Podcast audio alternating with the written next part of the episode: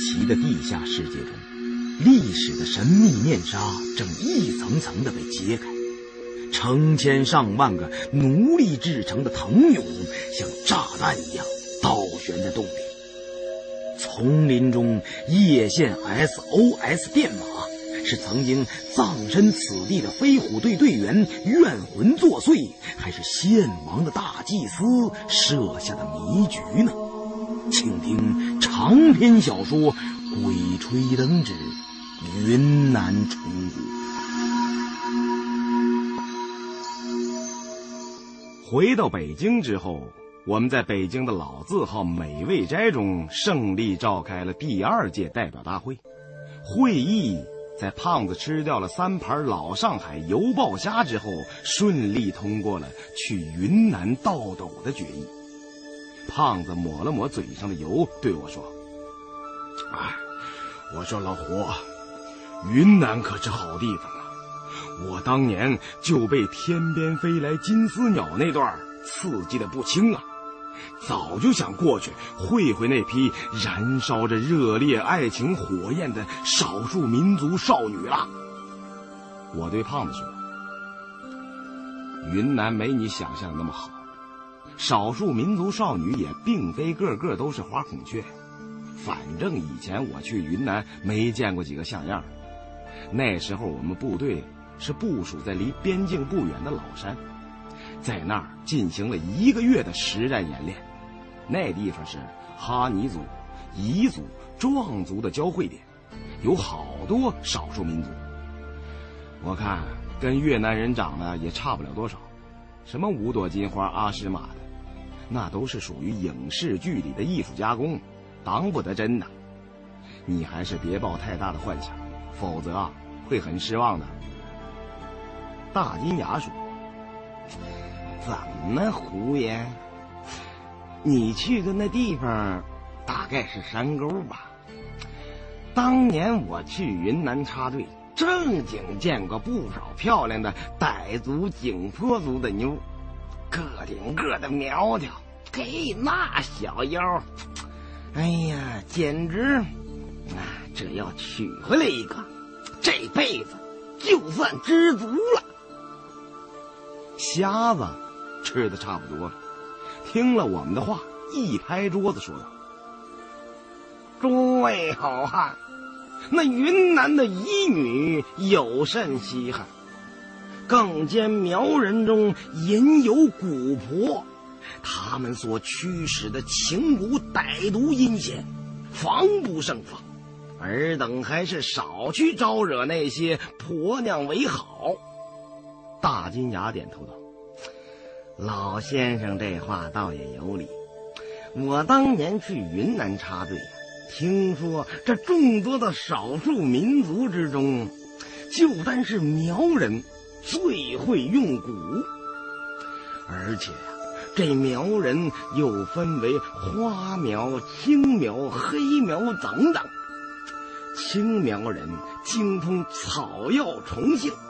黑苗人则擅长养蛊施毒，现在黑苗已经很少了。不过万一要是招上了苗女中的蛊婆，那可真叫人头疼啊！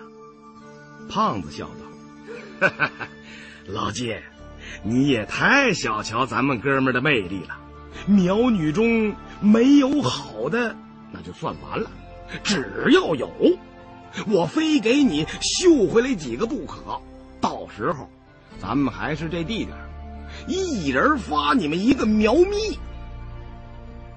我喝的有点多，舌头开始发短，勾住胖子的肩膀笑话他：“哎呀，让那七老八十的老古婆看中了胖爷你这一身膀子肉，非他娘的把你的臭皮剥下来崩骨不可。”咱们这次去的那地方啊，是白族最多，白族姑娘可好啊，长得白呀。山瑞阳今天的食欲也不错，从他祖上半截算的话，他老家应该算是江浙一带，所以这家饭店的淮扬菜式很合他的口味。他见我和胖子与大金牙等人在一起，再加上个瞎子，说来说去，这话题始终离不开云南的少数民族少女。最后实在是忍无可忍了，便轻咳了一声。经过山瑞阳这么一提醒，我才想起来，还有正经事儿要说呢。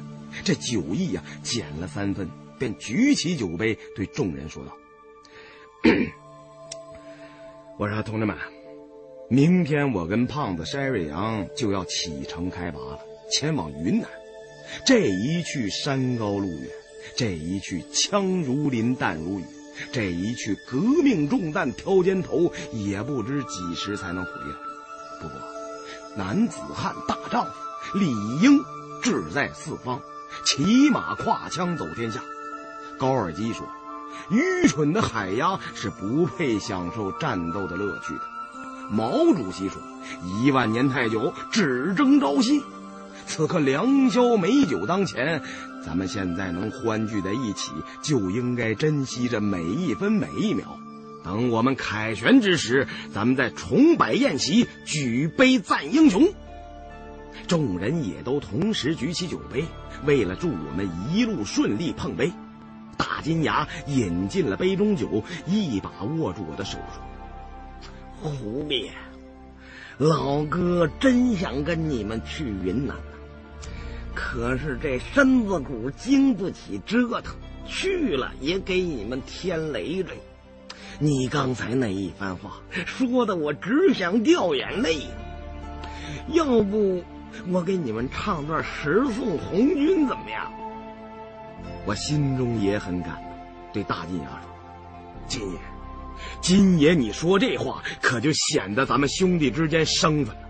我们去云南，多亏了你在后方置办装备，这就是我们成功的保障啊！你尽管放心，道出来的名气，有我的一半，也有你的一半。”大金牙把买到的与没买到的装备跟我说了一下，我跟大金牙还有筛瑞阳三人商量着，都需要带什么东西。一边的胖子和瞎子也没闲着，不断骚扰饭店中一个漂亮的女服务员，非要给人家算命。出发前的一夜就在喧闹之中度过。第二天，大金牙与瞎子把我们送到火车站。双方各道保重，随着火车的隆隆开动，就此作别。我和筛瑞阳、胖子三人乘火车南下，抵达昆明。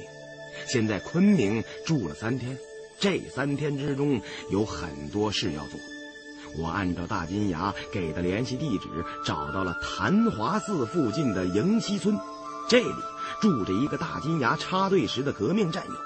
他与大金牙始终保持着生意上的联系，在他的协助下，我买到了三支精仿六四手枪，枪身上还有着正式的编号，是缅甸兵工厂仿中国制式手枪造的，然后又流入中国境内。从制造工艺上看，算得上是出口转内销了。那溪谷深处，杳无人踪。要是有什么伤人的野兽，没有枪械防身，颇为不便。筛瑞阳同胖子买了两只捕虫网和三顶米黄色荷叶遮阳帽。按照事先的计划，我们要装扮成自然博物馆的工作人员，进森林中捉蝴蝶做标本。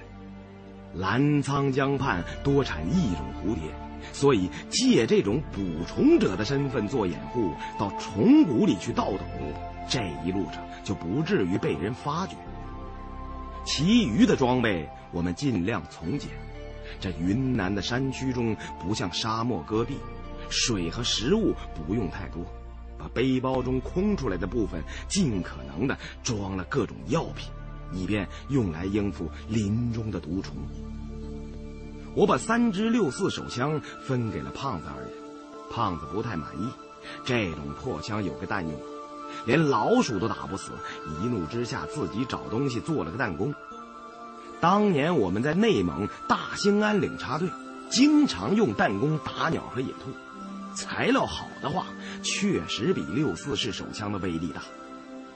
一切准备妥当之后，我们乘车沿三二零国道，从哀牢山、无量山与大理点苍山洱海之间穿越，来到了美丽的澜沧江畔。我们的目的地是云南省境内山脉河流最密集的地方，那里距中缅边境尚有一段距离。最后这一段坡陡路窄，长途车只能在悬崖上行进。司机是个老手，开得漫不经心。路面状况很差，高低起伏，又有很多碎石和坑洼，一个急转弯接着一个急转弯。车身上下起伏，屡屡化险为夷，惊得我和胖子出了一身身的冷汗。只恐那司机一不留神，连人带车都翻进崖下的澜沧江中。车中其余的乘客们大概都是平日里坐惯了这种车的，丝毫不以为意，有的说说笑笑，有的呼呼大睡。加之车中有不少人带着成筐的家禽。老婆哭，孩子叫，各种气味混杂，刺鼻难闻呐！我不是什么娇生惯养之人，却也受不了这种环境，实在不堪忍受，只好把车窗打开，呼吸外边的新鲜空气。我探出头去，只见山崖下就是湍急的澜沧江，两岸石壁耸立，真如天险一般，江面。并不算宽，居高临下看去，江水是暗红色的，弯弯曲曲的向南流淌。胖子恐高症犯，全身发抖，也不敢向车窗外看上半眼，只是连声咒骂：“这操蛋司机也真敢耍呀！这是，哎呀，开车还是他妈要耍杂技呢？这是。”这回真是想要去了，胖爷呀，老胡，咱们再不下车，哥们就要归位了。山瑞阳也坐不惯这样的过山车，干脆紧闭着眼睛，也不去看外边，这样多少还能放心一些。我对胖子说：“革命尚未成功，咱们还要努力，你再坚持坚持。”现在下了车，还要走上好远。你想想，红军爬雪山过草地的时候是怎么坚持的？你眼下这点困难算了什么？实话告诉你，我他妈的也快让这破车给颠散架子了。旁边一个当地贩茶叶的人告诉我们：“看你们喝的个样，搞点晕车药来甩，多做个几趟。”就觉得板扎了。你们要刻哪点膏？云南当地的方言繁杂，并不好懂。我们这次又不想与当地人过多接触，所以茶叶贩子说的什么，我根本就没听明白，也不知道该怎么回答。那卖茶叶的见我不懂他的话，就用生硬的普通话对我说：“我是说。”看你们难受的样，还坐不习惯这种车，习惯就好了。你们要到哪个地方去呢？我看这人是当地土生土长的，正好可以找他打听一下路程，便对茶叶贩子说：“啊，我们是到，呃，啊，我们，呃，我们到博物馆的。”啊不不，我们是自然博物馆的，想去蛇河捉大蝴蝶。哎，跟你打听一下，这里到遮龙山还有多远呢？我们在哪里下车比较好啊？茶叶贩子一指远处江畔的一座高山。哦，不远了，转过了那个山弯下车，就是遮龙山下的蛇爬子河。我也要到那里去贩茶叶，你们跟着我下车就行了。我顺着他手指的方向看去，灰蒙蒙的巨波形山体耸立在道路的尽头，山顶云峰雾锁。在车里看过去，真有种高山仰止的感觉。虽然已经在望，但是望山跑死马，公路又曲折蜿蜒，这段路程还着实不近。看来我们还要在这辆破车上多遭一个小时的罪。我们都是坐在车的最后面。正当我跟茶叶贩子说话的时候，车身突然猛烈的摇晃，好像是压到了什么东西。司机猛地刹住车，车上的乘客前仰后倒，顿时一阵大乱。混乱中，就听有人喊：“压死人啦！”胖子咒骂着说：“这神经病司机这么开车，他妈的不压死人才怪呢！”同我和筛瑞阳一起从后边的窗户往来路上张望，我只往后一看，便觉得头皮发麻，赶紧把视线移开。再看下去，非吐出来不可！他娘的，被压死的，这究竟是什么鬼东西？这时，司机也从车上跳下来，去查看车后的状况。后边路上有两道醒目的绿色痕迹。痕迹的尽头却不是什么人，而是一段被车撞断的石人俑，跟真人一般大小。石俑并不结实，只有外边一层石壳，中间全是空的，被撞的碎成了若干残片。里面爬出来的都是密密麻麻的白色窃虫，无数的窃虫被车轮碾得稀烂。地上有很多死虫身体里流出的绿汁，那种恶心的情景，叫人看的都想呕吐。司机在下边看了一遍，抬脚踩死了几只，大骂晦气。从哪里冒出来这么个里面生满了蛆的烂石头，把车都撞瘪了一大块。筛瑞阳从车窗中指着地上的一块石片，对我说道。哎，老胡，你看这石俑是仿汉制的造型，会不会是献王时期的产物？我点头道：“嗯，确实有点像。不过石俑怎么只有层壳啊？里面装了这么多虫子，又被车碾碎，单从外形上来看，已经不太容易辨认出来。”所以也不能就此断定是汉代的东西。我抬头从车窗中向上看了看，万丈高崖，云雾环绕，也瞧不出是从哪处山崖掉落下来的。也许这附近的山上有什么古迹。看来我们已经进入当年献王的势力范围。不过这永人里……怎么长这么多的蛆虫呢？我心中越想越觉得不安稳，就问茶叶贩子：“以前有没有遇见过这种情况？”茶叶贩子说：“这样的尸俑，在遮龙山附近很多，都埋在土里，有时候赶上山体滑坡，偶尔会显露出来，里面都长满了肥蛆。”有人说这是种古代人形棺材，但都是疯传，也不知道确切是做什么用途的。当地人都很厌恶这种东西，认为是不吉的征兆，预示着疾病和死亡。今天乘车遇到了，算咱们倒霉。过些天要去玉皇阁请个保平安的银符才行啊。我担心太过热切的关注这些事儿会被人看出破绽，便不再多问，只同茶叶贩子谈些当地的风土人情。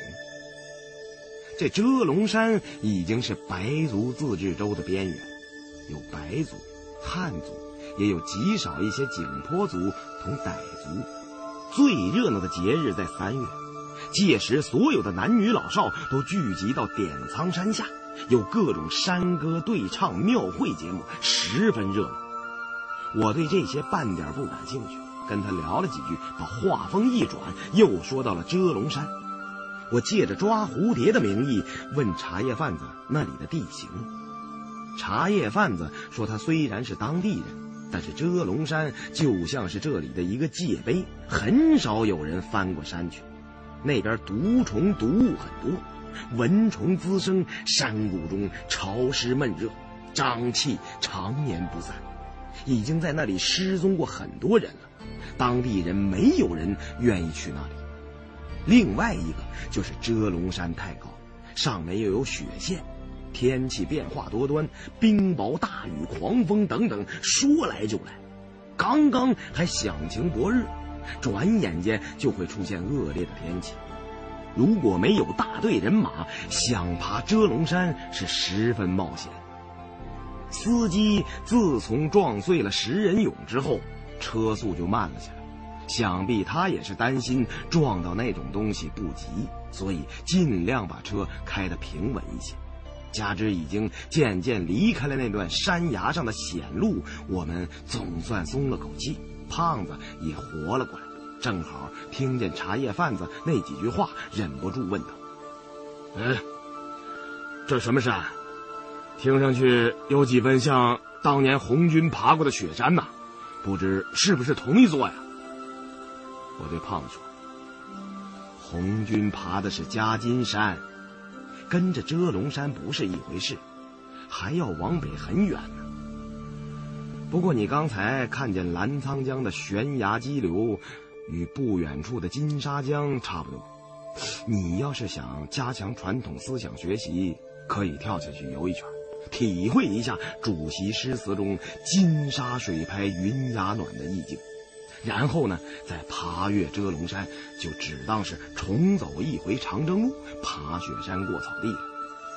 嘿，战士的双脚走天下，四渡赤水出奇兵，乌江天堑重飞渡，兵临贵阳抵昆明，这都是在册的。要走长征路，就得实心实意的从头开始走，从半截走哪成啊？这明显是投机主义倾向。我们闲谈之间，汽车停了下来，茶叶贩子赶紧招呼我们下车，说要去遮龙山，从这里下车最近。除了我们三人与茶叶贩子，同时在这里下车的还有另外两个当地的妇女，一个三十多岁，背着个小孩另一个十六七岁，都是头戴包巾。身穿绣花围裙，他们身上的服饰都是白底，当地人以白为贵，应该都是白族。不过这些少数民族并不是我们想象中整天穿的花枝招展的，不是节日并不着盛装，加之这里各种少数民族都有，有时也不易分辨。我本不想和这些人同行，但是热心的茶叶贩子告诉我们。在人烟稀少的地区，要结伴而行，互相帮扶照顾，这是当地的习俗。山瑞阳以前工作的时候，经常和美洲土著人打交道，知道外来的最好遵守当地的习惯，否则容易发生不必要的冲突。于是便与这三人同行。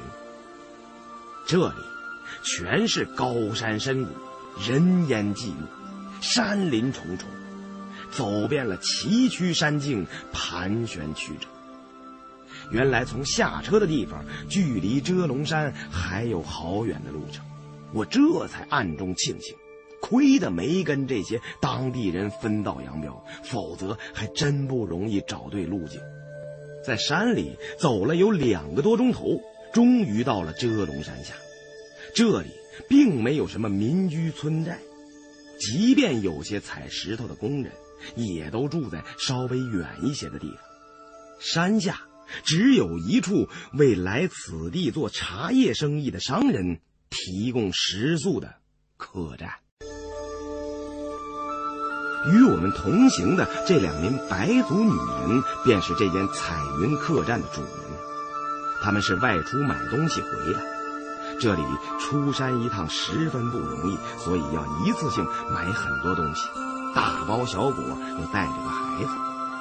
我和胖子学了雷锋，不仅背着自己的几十斤装备，还帮着他们拎米和辣椒。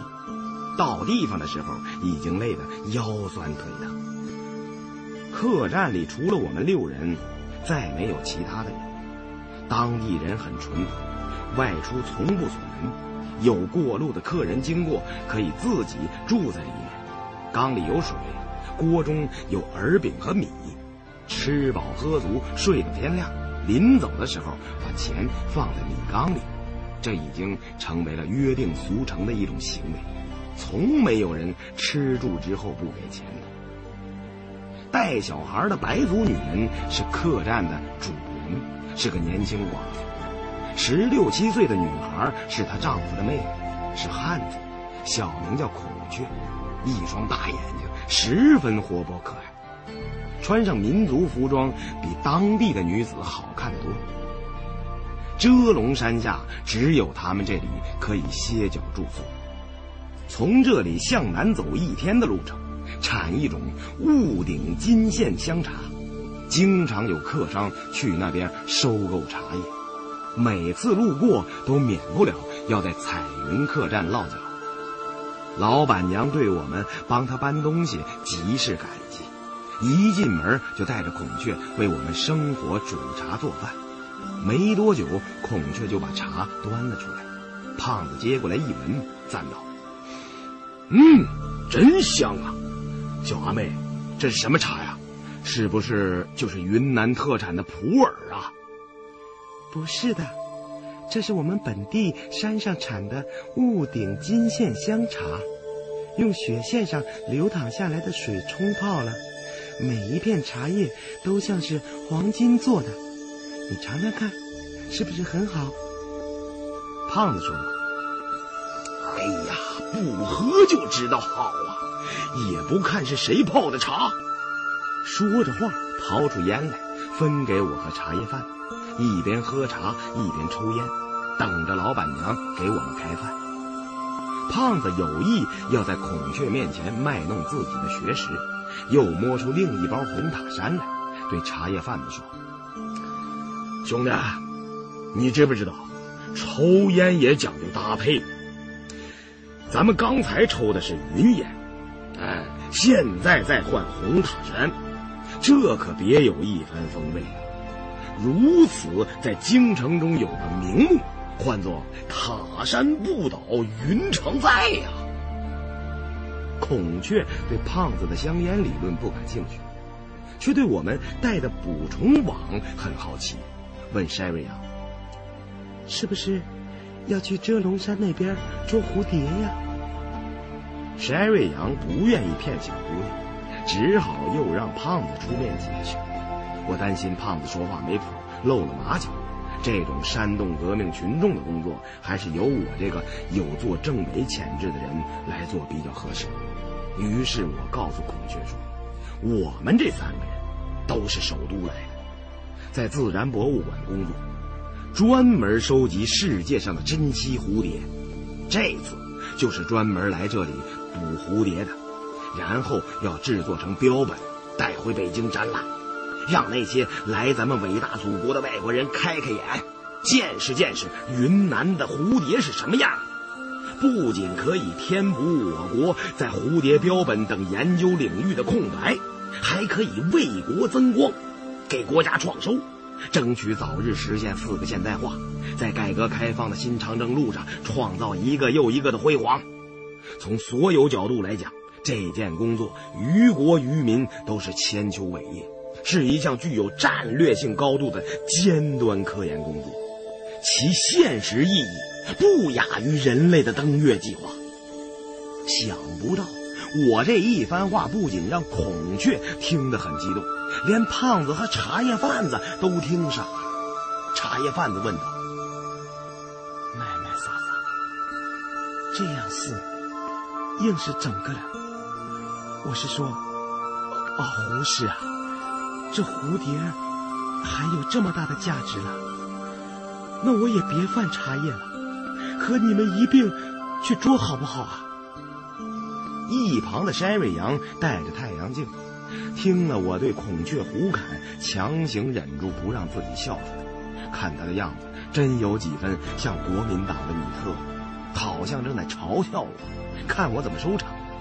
我暗道不妙，这回把话说过头了，急忙对茶叶贩子说：“哎呀，呃，这个嘛，这革命工作啊，没有高低贵贱之分，只有革命分工不同。呃，你这倒腾茶叶也好，我们捉蝴蝶也罢，都是为了四化建设添砖加瓦，少了谁都不行。咱们都是社会主义的螺丝钉。”要是老兄你放下本职工作去捉蝴蝶，那咱们全国人民也不能光看蝴蝶不喝茶了，是不是？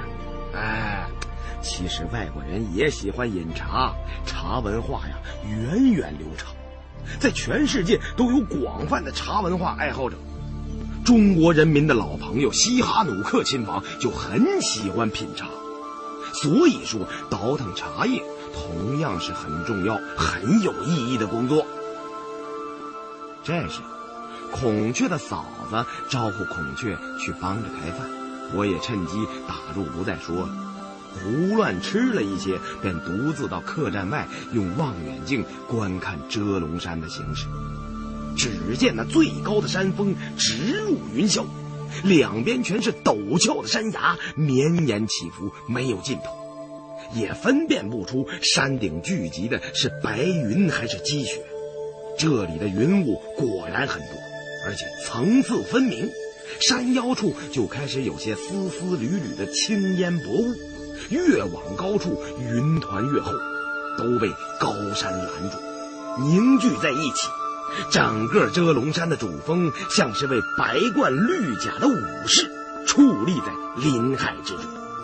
山下林海茫茫，瀑布森林千姿百态。一派美丽的原生自然风光。这附近的山川河流与人皮地图上所绘的大体相同。就在这大山林海后面的山谷深处，就是我们要找的献王墓。至于墓里面究竟有没有木尘珠，实在没有任何。想起那种邪恶的藤树，还有路上所见石俑中密密麻麻的蛆虫，心中对献王墓不免产生了一点畏惧的心理。不过既来之则安之，已经到了遮龙山前，那便有进无退，后面的事儿就只有祈求摸金祖师爷保佑了。茶叶贩子明天一早要出发去收购茶叶。饭后就直接进里间，抓紧时间睡觉休息。胖子与筛瑞阳吃完饭也出来散步，同我一起抬头望着前方的大山。要想到献王墓，如何翻越这座高耸入云的遮龙山，就是一大难题。见了这险峻巍峨的山势，三人都是愁眉紧锁。当初瞎子等人是找了位当地的向导，经过艰难跋涉才越过雪山。如果没有向导上山，是十分危险。但是我们刚才问了彩云客栈的老板娘，上过这座遮龙山的当地人早已经死光了。这些年，传说山上闹鬼，根本没人再敢上去。正在我们苦无对策之时，却听孔雀说。想去遮龙山那边的山谷捉蝴蝶，遮龙山下有条隧道，可以放牌顺流从山中穿过，用不着翻山。不过，那边有好多死人，经常闹鬼。如何进入虫谷？在人皮地图上标注的路线共有两条，一是从遮龙山上的风口翻越，其二。是沿着蛇河绕过遮龙山，这条路线要穿越一片存在于澜沧江与怒江之间、危机四伏的原始森林。虽然在地图上直线距离不算远，但是进过原始森林的人都应该知道，实际上要比预计的行程长十倍或者二十倍以上，而且其中有些地方存在沼泽。那简直就是绿色地狱。这两条路线都不好走，相比之下，只有翻越海拔三千米以上的遮龙山比较可行。但是没有向导的情况下冒险翻越雪山，也不是闹着玩的，搞不好出师未捷就全部折在山上。这时，听孔雀说还有条近路，便忙追问详情。孔雀只知道大概，我们只好又去找老板娘打听。老板娘告诉我们，这遮龙山当地人称为哀藤，是无尾龙的意思。这遮龙山的底部有很多密如蛛网的山洞，传说都是古时先民开凿的。以前有叛乱的土匪占据其内，对抗官兵。官兵对山内复杂的地形束手无策，只好把所有的洞口都用石头砌死，把里面的人都活活困死在了里面。以后每当耍海会的时候，把耳朵贴在遮龙山的岩石上，就会听见山体中阵阵绝望的哭嚎声。当然。这只是当地民间流传的一个传说。至于山洞修建于哪朝哪代，是谁建造的，有什么用途，里面的匪徒是什么人，是否是当地少数民族反抗压迫剥削揭竿而起，还是究竟怎么样，到今天已经没人能说得清楚。但是直到近几年。有人采石头发现了一个山洞，里面有熔岩，还有条地下河。这条河一直穿山而过，流入遮龙山另一端的蛇河，水深足可以行驶竹排。而且有这条水路，就不用担心在纵横交错的山洞中迷失了路径。由于地形平缓，水流并不急。去的时候可以放排顺流而下，十分省力；回来的时候需要费些力气撑着杆子回来。总之，比从山上翻过去要方便很多。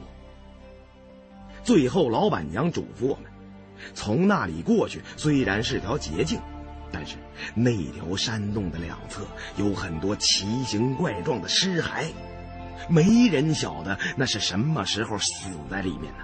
胆小的人见了会被吓出毛病，倒是有几次有人放牌从山洞中穿过，但是一来那边的虫谷有很多瘴气，二来是没有人烟，去到那边也没有什么意义。最近已经有一段时间没人过去了，如果想抄近路，还需要多加小心才是。我对老板娘说：“啊，这倒不用担心。”我们去那边的山谷捉蝴蝶做标本，是为人民服务。我们都是唯物主义者，怎么会怕死人呢？既然有近路，放着不走是傻子。更何况，曾经有人成功的传过去了，说明里边没有鬼。有可能啊，只是古时候先民墓葬之类的遗迹。我想起刚才在门口见到门上有军烈属的标志，就再向老板娘打听。原来，孔雀的哥哥是牺牲在前线的烈士。我这才想到，南疆战火至今依然未息。这次来云南，有机会的话，应该去看看战友们的陵园。可不能总是想着发财，就忘了本了。另外，我还跟老板娘商量，附近有没有人有猎枪，我们想租几把防身用。老板娘让孔雀从里屋翻出一把剑威气枪，是一支打钢珠的气枪。当年孔雀他哥哥活着的时候，就经常背着这支气枪进山打鸟。老板娘心肠很好，愿意免费把枪借给我们，也不用押金，回来的时候还给他就可以。我略有些失望，本来觉得最起码也得弄把双筒猎枪。这种打鸟的枪跟玩具差不多，但是接过一看，发觉真是把好枪，保养的非常好，而且不是普通的小口径，可以打中号钢珠，射程远，枪身也够沉够稳。别说打鸟了，打狼都没问题。唯一的缺点就是单发，每次击发之后还需要重新装填。现在有胜于无。一时在附近也弄不到更好的枪械，于是我把枪扔给胖子，让胖子熟悉一下这把枪，剑威暂时就归他使用了。我谢过老板娘，当天晚上三人就在彩云客栈中过夜。这一晚，我和胖子睡得很实，什么都没想，把一路上的奔波劳苦彻底丢开，真是一觉放开天地宽。直到转天日上三竿，筛瑞阳揪着耳朵把我们叫起来，才极不情愿的起床。那位茶叶贩子已经一早就赶路做生意去了。我们洗漱之后，发现老板娘已经给我们准备了不少干粮，还有防虫的草药，又让孔雀给我们带路，领我们前往遮龙山下的洞口。那里有片不小的竹林，可以伐几根大竹扎个竹排。我们再三感谢老板娘，带着家伙进了彩云客栈后面的林子。这附近的主要树种以毛叶坡垒居多，其次是香果树和大杜鹃，也有少量银叶桂。只有一块比平地低的凹坑里长了一片翠色沁人的大竹，进入遮龙山的水路也离这儿不远了。我看明了地点，就把孔雀打发回家，免得他嫂子在家等着着急。胖子问我说。老胡，不如让这小阿妹给咱们做向导如何？她又能歌善舞，咱们这一路上也不寂寞了。我对胖子说：“还是算了吧，咱们这又不是去观光旅游的。我有种预感，这次不会太顺利。总觉得那虫谷中的献王墓里隐藏着什么巨大的危险，免不了要有些大的动作。别说这小女孩。”就是换做别的向导，咱们也一概不需要。有人皮地图参考就足够了，人去多了反而麻烦。嗯，言之有理。别让献王那只老粽子吓坏了小阿妹，而且有外人在场，拿起名器来也不方便。只有咱们三个人，那就敞开了折腾吧。趁早了却了这件大事，然后咱们再好好来云南玩上一回。山瑞阳对我和胖子说：“天上的云越来越厚了，怕是要变天了。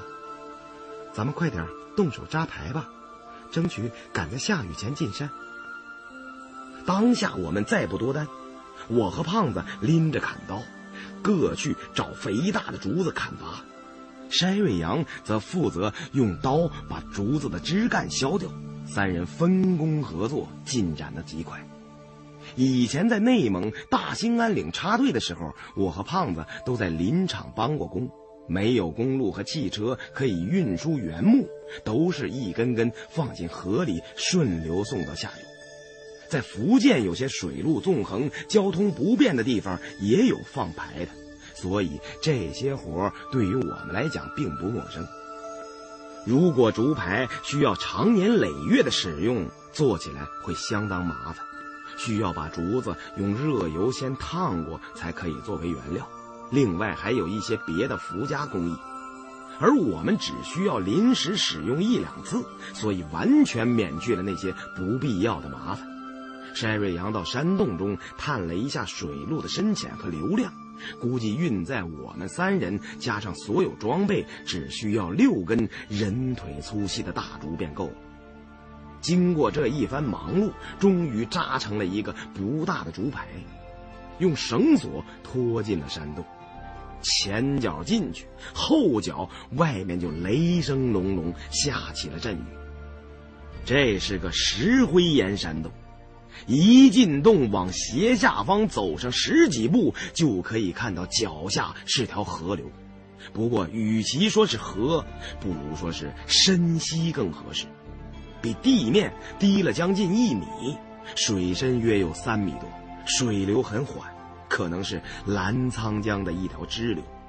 前一半隐于地下，直到山洞中地形偏低才显露出来。洞穴很宽。我用狼眼向黑暗的山洞深处照了一下，里面的高低落差很大，宽阔处可以开坦克。低矮处仅有一米多高，有很多千年以上形成的熔岩，都是千奇百怪的。这还只是山洞入口处，里面的环境还会更加复杂。看来，如果想放牌从洞中穿过，在有些地段需要趴着才能通过。除了水流潺潺的声响，整个山洞异常安静。外边的雨声、雷声在这里一点也听不到，像是个完全与世隔绝的地下世界。我们把竹排推入水中，我立刻跳了上去，用竹竿从竹排前插进水里，固定住竹排，防止它被水流冲远。山瑞阳随后一跃而上，我看他上来，便向前走了几步。山瑞阳同时退到竹排末端，保持住平衡，然后胖子把我们三个装满装备的大登山包和两只捕虫网一个接一个的扔了上来，自己也随后跳到中间。他这一上来，整个竹排都跟着往下一沉。山瑞阳赶紧把三个登山包中的两个拽到他所在的竹筏末端，我把另一个包拽到自己脚下。这样一来，暂时平衡了。在竹排上，我们做最后的准备工作。由于山洞里有很多倒悬的钟乳石和石笋，为了避免碰破了头，我们都把登山头盔戴上。头盔上有战术射灯，可以用六到八个小时。最后，我把强光探照灯在竹排前端支了起来。这种强光探照灯要消耗很多能源。不能长时间使用，每隔一两分钟打开一次，以便确认前边山洞的状况。胖子横端着一根竹竿，坐在中间保持平衡。见我在前面安装探照灯，装了半天也没装完，忍不住问道：“怎么着，老胡？咱们今天还走不走了？我都等不及要去讨那献王老儿的名气了。”我还差两个固定栓没装好，回头对胖子说：“催什么催？那献王墓就在虫谷里面，晚去几分钟，他还能长腿跑了不成？”在后端的山瑞阳对我和胖子说道：“我说你们两个人别吵了，我有个提议。美国人习惯给每次军事行动都安上一个行动代号。”咱们这次去盗献王的斗，不如也取个行动代号。当然，这样做并非没有什么意义，可以显得咱们更加有计划性和目的性。胖子对山瑞阳说道：“这可是在我们中国人的地盘，你们老美那套就不灵了。不过，既然美国顾问团的长官提出来了。”那我看不如就叫摸名气行动，这显得直截了当，一点也不虚伪，就奔着名气去的。我已经把强光探照灯的最后一个固定栓安装完毕，转头对胖子说道：“你这也太直接点了，显得庸俗。不过这个提议很好，当年盟军的霸王行动打破了第三帝国的大西洋壁垒。”从而缩短了二战的进程。咱们也可以想个好听一点的行动代号，图个好彩头，争取能够旗开得胜、马到成功。这次咱们是打着进虫谷捉蝴蝶的幌子，我看呢，就叫蝴蝶行动。我宣布，蝴蝶行动现在开始。说罢，也不管山瑞阳与胖子是否同意。我便当先打开了强光探照灯，看明了前面的地形，伸手拔出插在水里的竹竿，在缓缓水流的推动下，竹排顺势前行，慢慢驶入了遮龙山的深处。遇到狭窄的地方，胖子就立起横杆，与我一同用竹竿撑住水底，平衡竹筏。一叶小小竹排曲曲折折地漂流在洞中。只可惜四周都是漆黑一团，不开探照灯就什么也看不到，否则真可以吼上两句山歌了。与山外湿热的天气不同，在山洞里顺流而行，越往深处越觉得凉风袭人，不时会见到成群磷火在远处忽明忽暗的闪烁，这说明有动物的尸骸。看起来这里并不是没有生命的世界。坐在竹筏上，还能感觉到有些水蛇和小型鱼类在游动。我把手伸进水中试了试，这里的水冷的甚至有点刺骨。在这四季如春的云南，这么低的水温可真够罕见的。也许这座遮龙山的顶端有雪水直接流淌下来。筛瑞阳说：“不是雪水、冰水的原因。”因为山洞和外面温差比较大，人体会产生错觉，适应之后就不会觉得这么冷了。另外，这里的洞穴看不出人工修建、开凿的痕迹，似乎完全都是天然形成的。说话间，水流的速度产生了变化，忽然加快了不少。我们都开始紧张起来，一个大意，这小猪排就可能翻掉。筛瑞阳也抄起了短杆。与我们一起勉强维持着平衡，河道也比刚才更加曲折，不时出现大的转弯。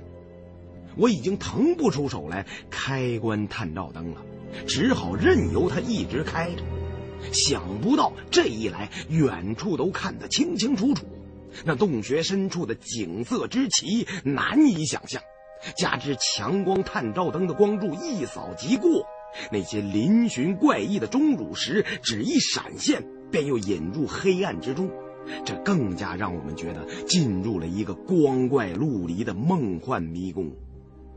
这时，忽然河道变宽，有几条更细的支流汇入其中，水流的速度慢了下来，前边的探照灯也不像刚才晃得那么厉害了。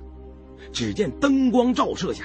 前面两侧洞壁上全是一排排天然形成的光滑的熔岩梯田，层层叠叠的，如同大海洋波，真像是一片凝固了的银色海洋啊！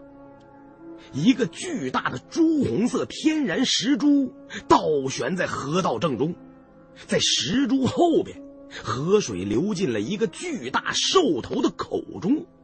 那巨大的石兽似狮似虎，好像正在张开血盆大口，疯狂的咆哮，露出满口的锋利獠牙，想要吞咬那颗石珠。而时间就凝固在了这一瞬，它的姿势被定了格，恐怕在这里已经保持了几千几万年了。河道刚好从大口中通过。我们面对的就像是一道通往地狱的大门，心跳加速，呼吸变得粗重，把手中掌握平衡的竹竿握得更加紧了一些。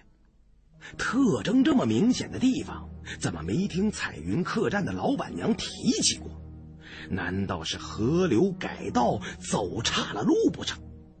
通过强光探照灯的光柱，可以看到兽门后悬吊着无数的古代人俑，就是坐长途汽车时被汽车碾碎石壳，里面装满蛆虫的那种。每次回想起来，胃里都不免觉得有些恶心。想不到又在这里遇到了。竹排上的三人相顾无言。不知道筛瑞阳与胖子看见这般情景是怎么想的，反正我突然产生了一种很不安的预感，仿佛只要穿过这里，在这漆黑幽深的山洞中，我们的手就将会碰触到一层远古时代的厚厚迷雾，容不得我们多想了。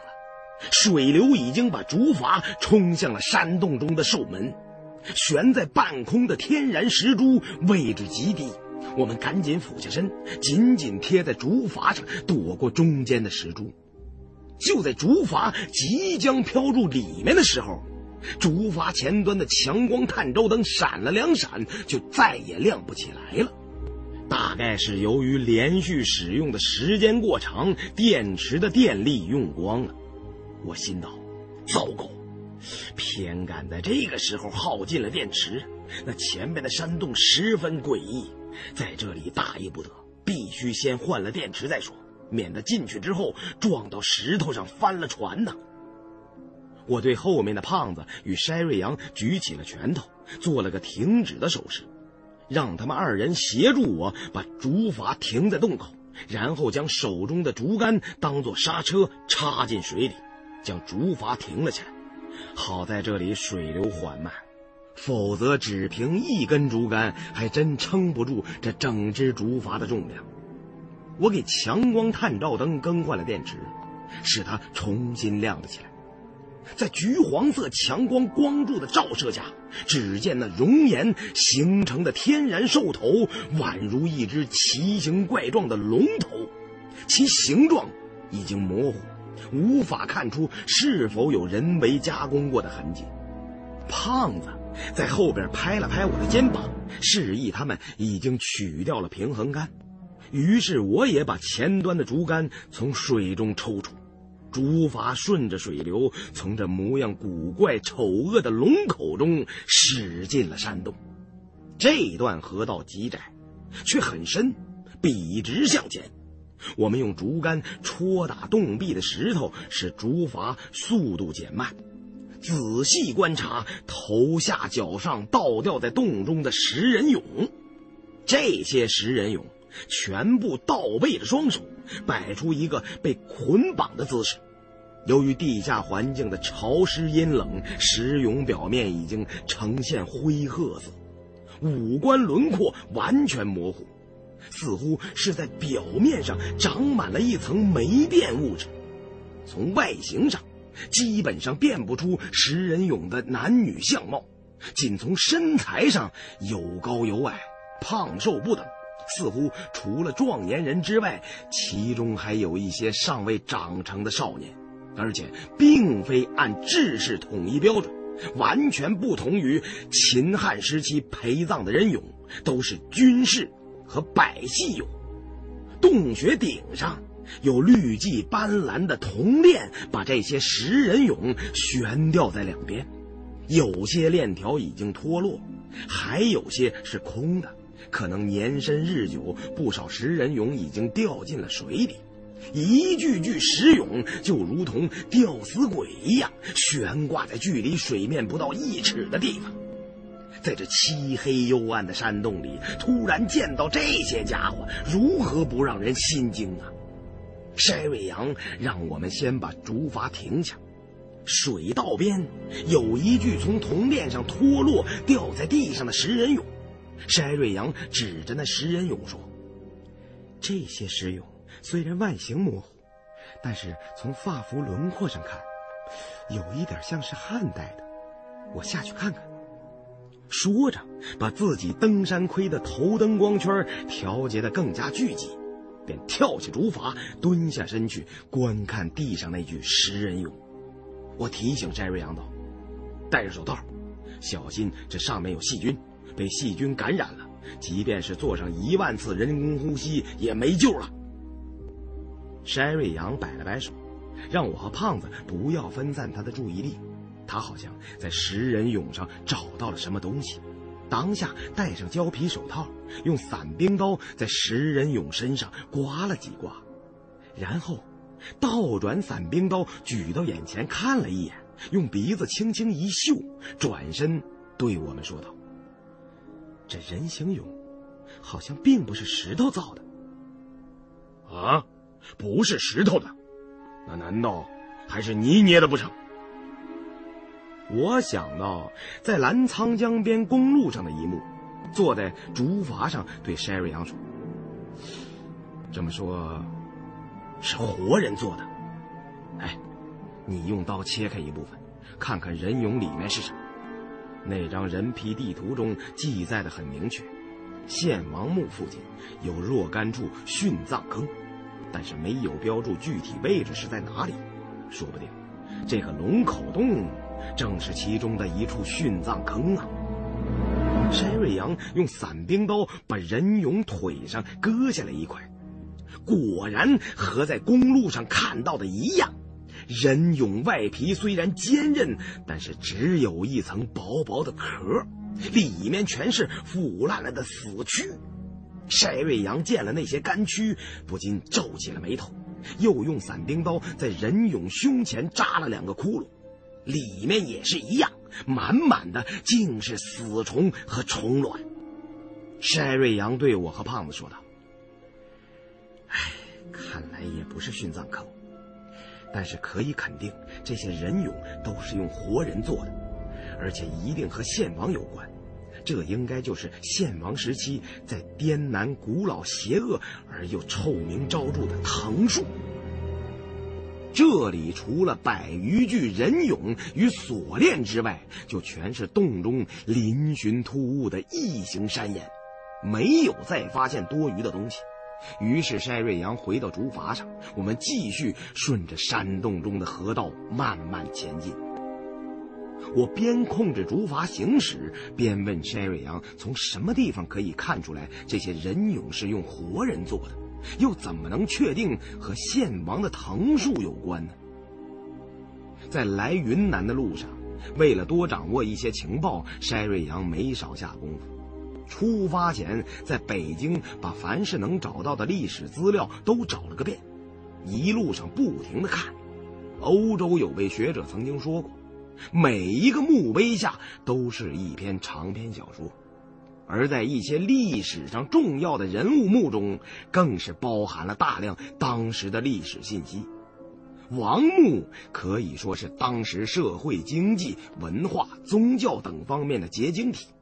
对这些历史资料了解的越多，倒起斗来便越是得心应手。所以，历史上最出类拔萃的盗墓贼，都无一例外是博古通今的人。献王，在中国历史上有很多位，不过并不是同一时代。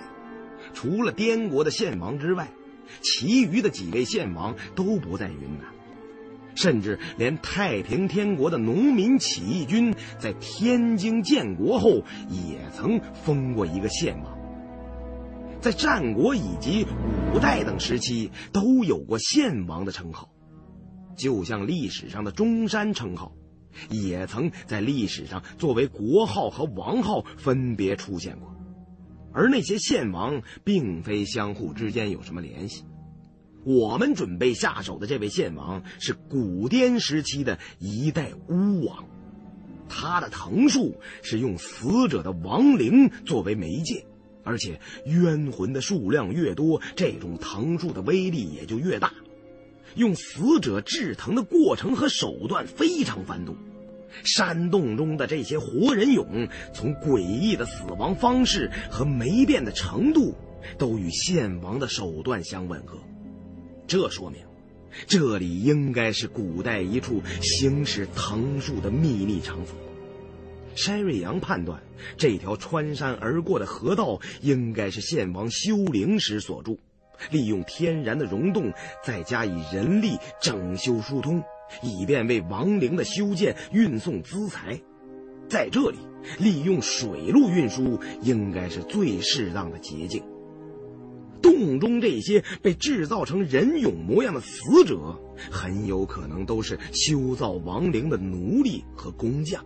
为了保守献王墓的秘密，这些人在工程完毕，或者是献王的尸体入殓之后，便被献王忠心的手下全身捆绑结实，强迫吞服一种藤饮，并封死人体七窍，再用大链悬吊在洞中，活活憋死。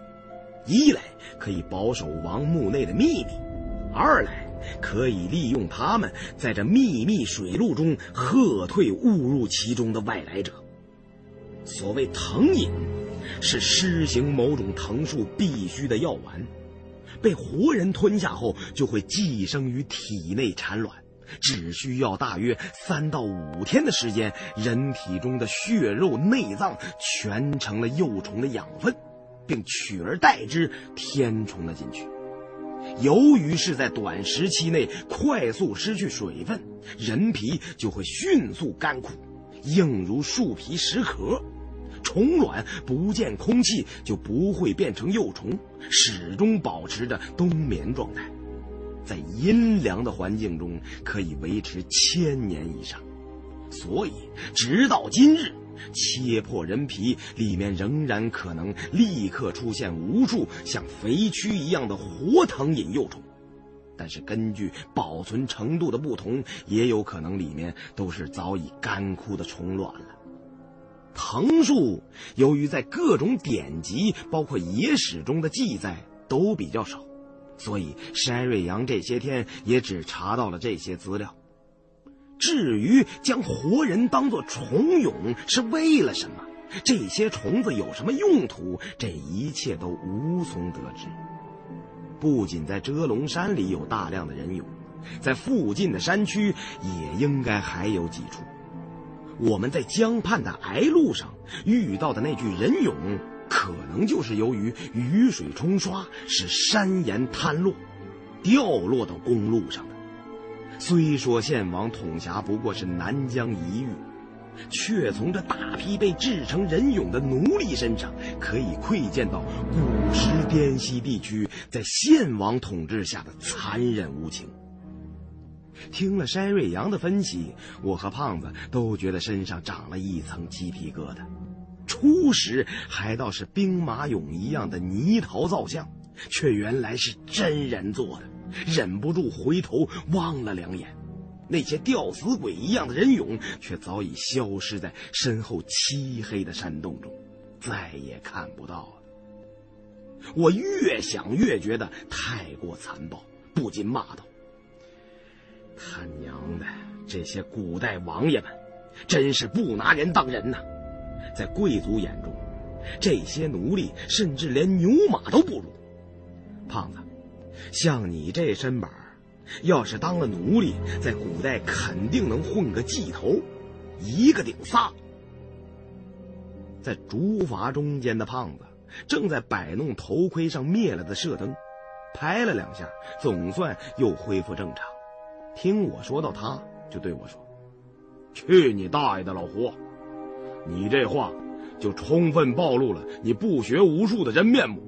据我所知，在古代，人们都以能够被选为殉葬者或者祭品为荣，那是一种无上的荣幸。哎，对殉葬者的选拔极为严格，得查祖宗三代，政治面目有一丁点问题都不成。”好多人写血书申请都排不上队呢，最适合你这种假装积极的家伙。你在那时候肯定劲儿劲儿的，蹦着脚喊：“拿我祭天吧！我最适合点天灯啊！让祖国人民等着我的好消息吧！为了胜利，拿我点天灯！”我听得大怒，胖子这孙子嘴也忒缺德了。哎，我我又没你那么多标。怎么会适合点天灯呢？哎，我，山瑞阳打断了我和胖子的话。哎呀，你们俩有完没完呢？怎么说着说着又拌上嘴了？你们有没有发现有什么不对的地方？这条水路完全不像彩云客栈的老板娘所描述的。胖子接茬说道：“哎，那老板娘也没亲自来过。”他不也是听采石头的工人们讲的吗？难免有些误差，咱们用不着疑神疑鬼的。我对山瑞阳和胖子说：“嗯，不见得是老板娘说错了。咱们先前经过的一段河道水流很急，可能是和这几天连降大雨有关。河道很宽，也许把两条河道连在了一起。”咱们只顾着掌握竹筏的平衡了，探照灯的照射角度很小，视野上也有局限，有可能行入了岔路了。哎呦，那可麻烦了，不如咱掉头回去找路吧，别跟上回咱们在蜘蛛窝里似的，钻进了迷宫，到最后走不出来了。咱们带的干粮可不太多呀。如果真的是河道的岔口，倒不用担心，这些水流都是朝着一个方向流淌，最后都会穿过遮龙山，汇入蛇河的溪谷，所以绝对不会存在迷路的问题。而且这条河道很直，显然是人工加工过的，就像筛瑞阳说的，有可能是修造王墓时运送资财的水路，从这儿下去肯定没错。老胡说的对，古时修建大型陵墓都会利用河流来运送石料。当年修秦陵，工匠们在工作时就会唱：“取石甘泉口，渭水为不流。”从这简短的两句中，便可想象当年始皇陵工程的庞大。由于运送石料，把渭水都堵住了。哎呀，渭水我们上次去陕西是见过的。比起那条大河，这里顶多是条下水道啊。那献王比起秦始皇，那大概就算个小门小户的穷人了。咱去盗他的道，也算是给他脸了。哎哎哎呦哎呦，怎么着？缓缓顺流而下的竹筏忽然像是刮到了河中的什么东西，猛烈的颠簸了一下，随后就恢复正常。却听河中有一阵哗啦哗啦沉重的厚重金属搅动声传了上来，我和胖子筛瑞阳三人心中同时生出一阵不祥的感觉，不好，怕是竹筏撞上埋伏在河道中的机关陷阱了。河道下面传来的声音尚未止歇。忽听身上扑通扑通扑通，传来一个接一个的落水声，声音越来越密集，到最后几乎听不到落水声之间的空隙了，好像是先前悬吊在河道上空的人俑全部掉进了水里。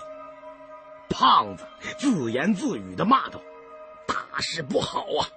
怕是那些家伙要变水鬼来翻咱们的船了。”说完，把剑威从背上摘了下来，推开弹仓，装填钢珠。我也觉得后边肯定是有些异常状况，便转回头去看。然而，竹筏早已行驶离了悬吊人俑的那段河道，后面又漆黑一片。登山头盔上的战术射灯，在这种地方根本发挥不了什么作用。理论上，十五米的照射距离，在把光圈聚到极限之后，顶多能照到六米之内。因为在绝对黑暗的场所，单人用战术射灯的光线是很难有所作为的。坐在竹筏最后的筛瑞阳回头望了两眼，也看不清究竟，急声对我和胖子说道：“别管后面是什么了，使出全力，尽快向前。”争取在被追上之前冲出这段河道。我答应一声，好，全速前进。打开了前端的探照灯，抄起竹竿，准备用竹竿撑着岩壁，给竹筏增加前进的浮力。不料，强光探照灯凝固般的光柱一射出去，把前方笔直的河道照了个通明。前边百余米远的地方。也有一段用锁链悬挂着百余具人俑的地方，探照灯的光线太强太亮，照在那灰褐色的人皮上非常恐怖。更兼那些人俑像无数吊死鬼一样，在河道狭窄的半空中晃晃悠悠，越发使人觉得毛骨悚然。河道中的声音再次响起。在空旷的山洞中激起一串回声，只见前边悬吊人俑的锁链纷纷脱落，一具具人俑像是从轰炸机上投下的炸弹，扑通扑通接二连三落进河水之中。顷刻之间，强光探照灯光柱的前方就只剩下数百条空荡荡的锁链。这回，几乎可以肯定。这条修建献王墓时运输资财的河道，在安葬完献王之后，一定在河中设置了机关，只是暂时还不能确定把那些作为藤壳的人俑放进水中是有什么名堂。这回真是出师不利呀！还没进蛇河的溪谷，就先误入了歧途。这条河道。恐怕从汉代之后就没人走了。偏赶上这些天降水量大，把我们的竹筏冲了进来，反而与那条相对来说比较安全的路线失之交臂。我心中不停的咒骂。然而竹筏还在继续前进，前方的河水静悄悄，甚至没有半点波澜，就好像那些人俑掉到水中就沉到了底，再没有任何动静，就连物体坠入水中产生的涟漪似乎都不存在。曾经参加战争的经验告诉我。越是这样平静，其中越是酝酿着巨大的危险和风险。我下意识地把工兵铲抽了出来。这把工兵铲是大金牙在北京淘换来的宝贝，是当年志愿军在抗美援朝时期缴获的美军海军陆战队一师的装备，被完好的收藏至今，绝对是顶级工具中的极品。上面还有纪念瓜岛战役的标志，它的价格之高，以至于我都有点舍不得用了。但是这时候也顾不了许多了，心中打定主意，不管一会儿从水中冒出什么来，先拍他一铲子再说呀。筛瑞阳也取出了手枪，打开保险，把子弹顶上了膛。我们做好了准备，便任由竹筏缓慢地向前漂流。现在落入了前后夹击的态势之中，只好沉着应对。待摸清了情况之后，争取能够后发制人，没有必要再盲目的向前冲过去。然而，我们拉开架势准备了半天，前方的河水依然平静无出。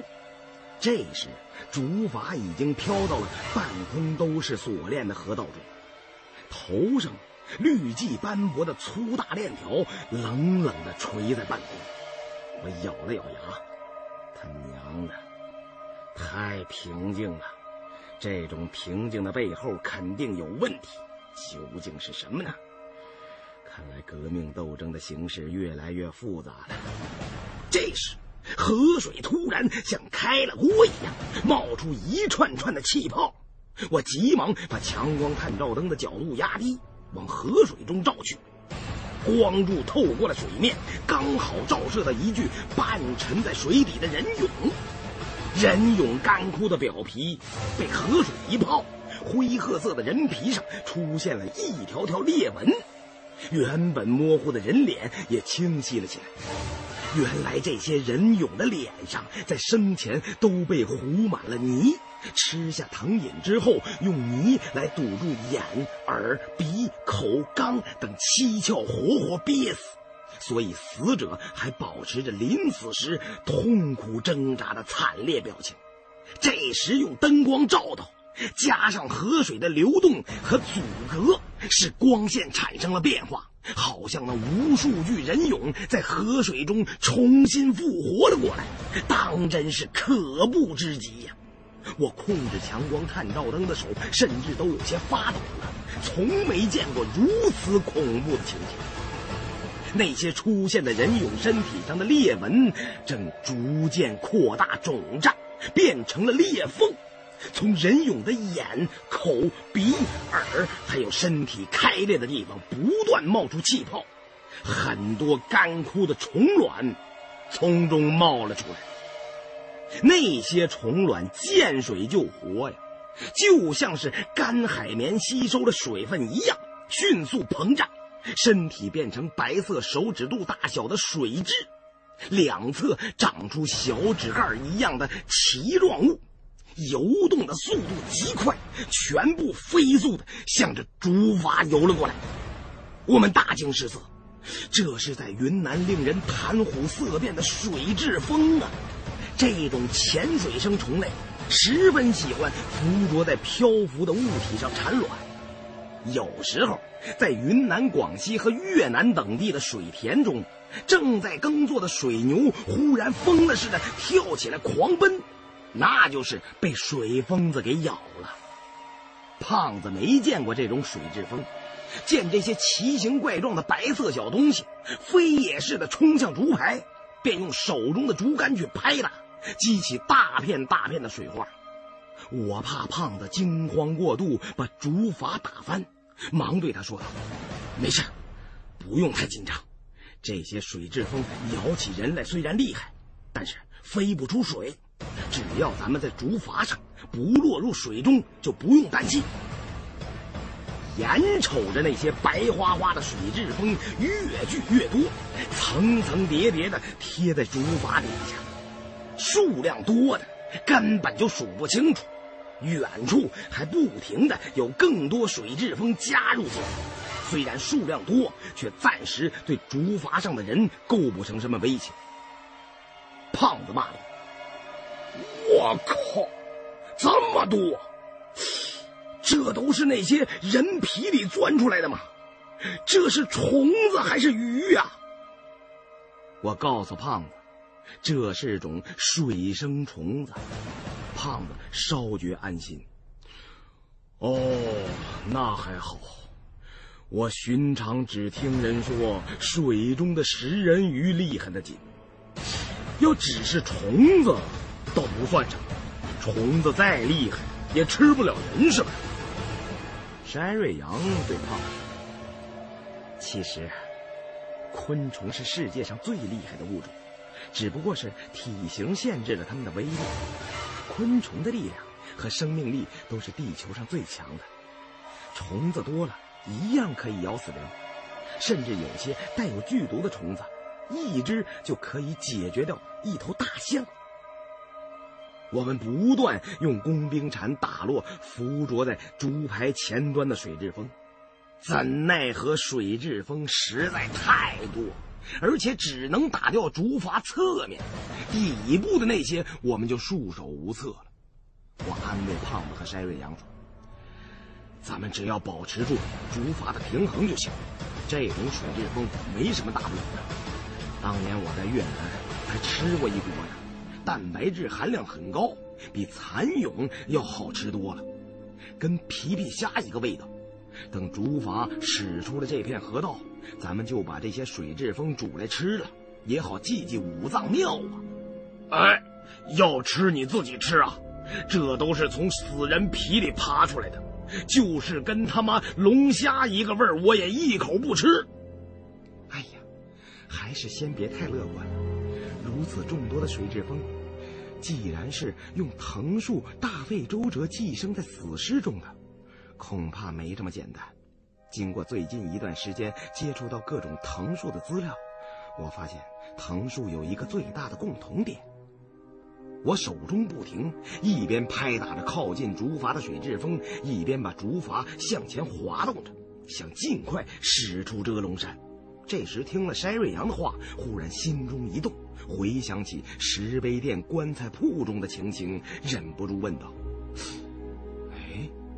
你所说的特点，难道是转换？”正是，藤树好像就是以死者的灵魂作为媒介，把怨魂转嫁到其余的生物身上，使无毒无害的生物变成致人死命的武器或者毒药。当然。这只是咱们接触到的冰山一角，这些用古藤树养在人尸中的水蛭蜂，绝不会是普通的水蛭风这么简单。只是咱们掌握的信息有限，还搞不清楚献王藤树的真正奥秘，不知道这葫芦里卖的究竟是什么药。胖子听我们如此说，免不了焦躁起来。哎呀！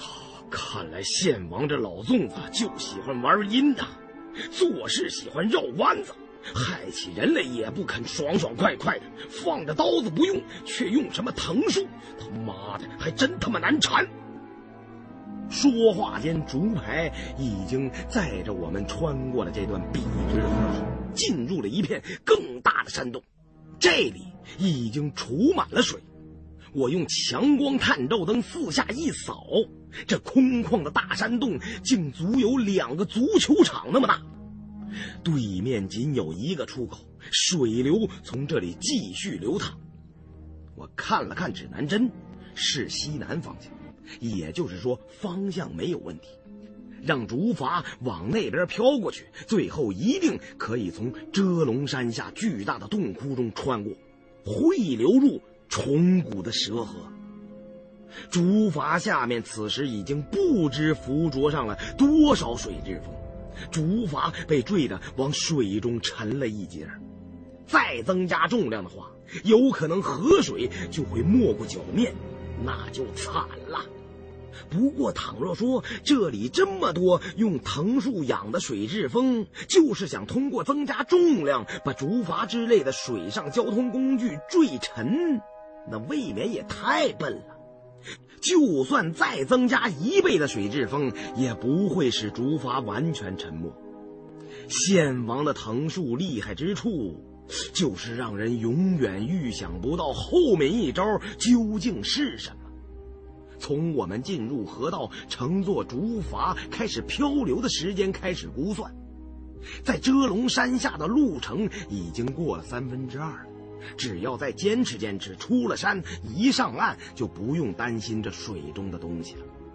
刚才拼尽全力用竹竿划了半天，手酸腿麻，再也施展不动了，只好慢了下来。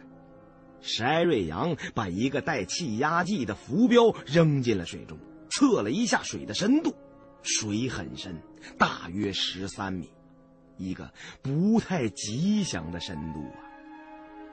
前方的出口又是和先前一样，是条经人力加工过的直行水道，从那里顺流而下，不用太长时间，应该就可以顺利的从遮龙山内部出去了。然而，就在竹筏载着我们三人在这巨大的山洞中行进了一半的时候，就听见山洞角落中一阵碎石声响，黑暗中好像有某个庞然大物在山洞边缘的岩石间快速的移动。塞瑞阳提醒我道：“老胡，快把探照灯转过去。”我这才想起来还有强光探照灯。忙把强光探照灯调转角度照了过去，光柱一扫到那里，稀里哗啦的碎石滚动声戛然而止。只见在一片蘑菇状的岩石中，有一条青鳞巨蟒，昂首盘身的对着我们。这条蟒也太大了，简直就是一条没有爪子的青色巨龙啊！身上的鳞片在探照灯下闪烁着不祥的光芒。想必它是生长于崇古的森林之中。由于大蟒贪恋阴凉的环境，才把这个大山洞当做了老窝。平时除了外出捕食，就躲在这里睡觉，却不知怎的被我们惊动了。那青鳞巨蟒稍稍做了一个停顿，蓦地刮起了一股山腥的旋风，蛇形游下了蘑菇岩。巨大而又充满野性力量的躯体，把经过处的白色蘑菇岩撞出无数细碎的粉末，更加像是白色晨雾中裹着一条巨龙了。携旋风而驰，以极快的速度游进了水中。青鳞巨蟒入水后，被它卷起的蘑菇岩粉尘还未完全落下。他早已经从水深处如疾风般游向我们的竹筏。由于事出突然，胖子也没顾得上开枪。不过以剑威的口径，就算变成机关枪，恐怕也不会给躯体这么大的蟒蛇造成致命的伤害。事到如今，自然不能在这束手待毙。我和胖子筛瑞阳三人同时发了一声喊，抡起了胳膊，用手中的竹竿和枪托拼命划动竹筏。不料，这只竹筏下面挂了无数水蛭风，怕不下百十斤重。竹筏吃水太深，根本快不起来。只要那条全身青鳞密布的怪蟒用身体卷碎竹筏，我们落入河中。就没有任何逃生的可能。三个人疯了一样用竹竿划水，然而太过慌乱，使用的力量既不平衡均匀，也不协调。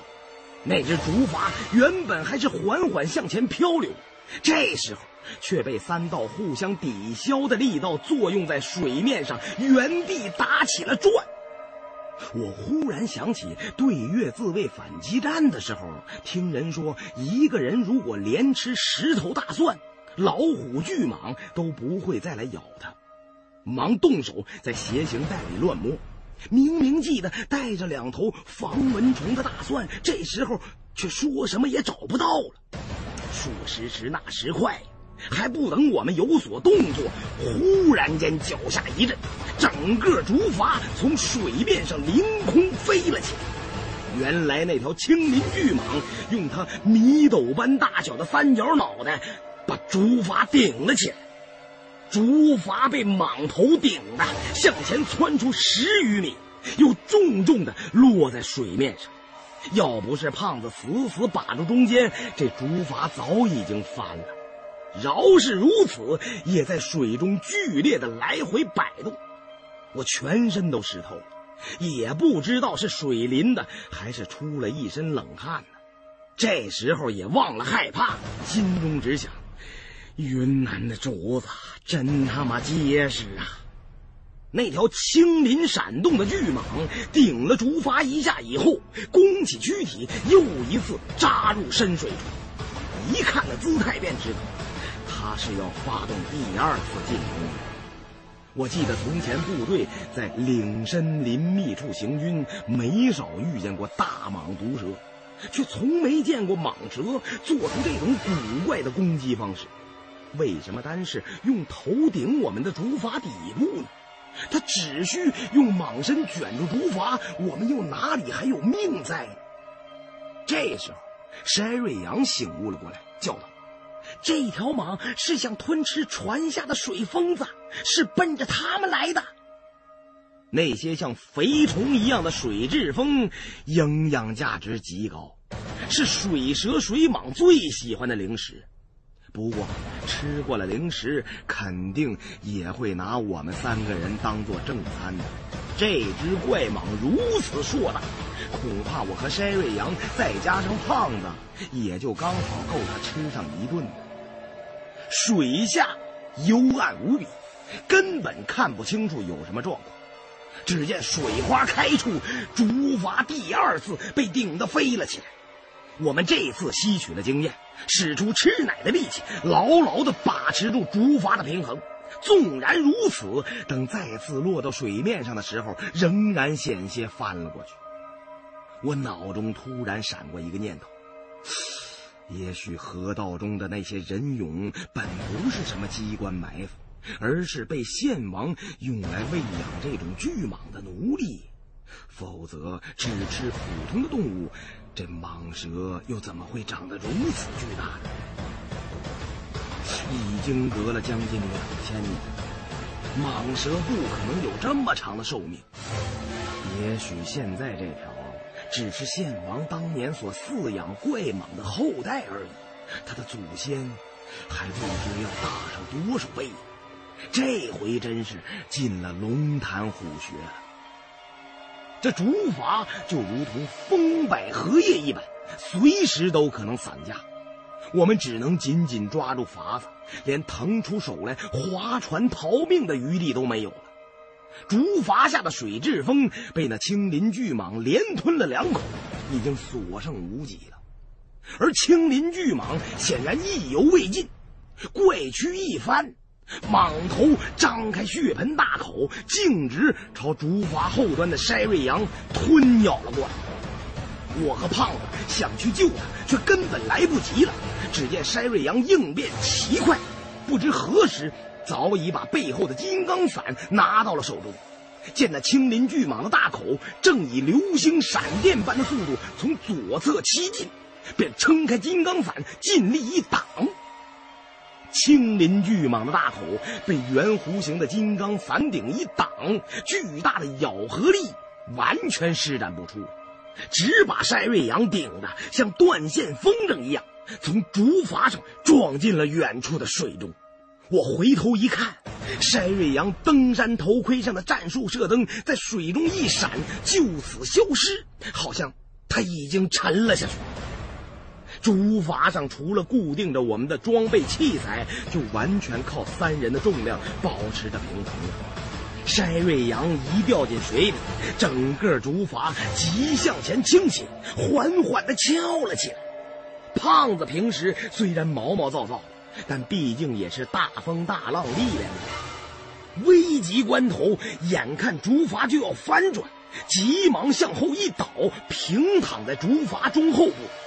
后面还拴着登山包，加上他的重量，原本向前倾斜翘起的竹筏，又向后落了回去。胖子躺在竹筏上，百忙当中不仅没忘了破口大骂，竟然还对准水中的青鳞大蟒开了一枪。剑威气枪的穿透力很强，打的又是中号钢珠。这一枪正中巨蟒左眼，直打得鲜血迸流啊！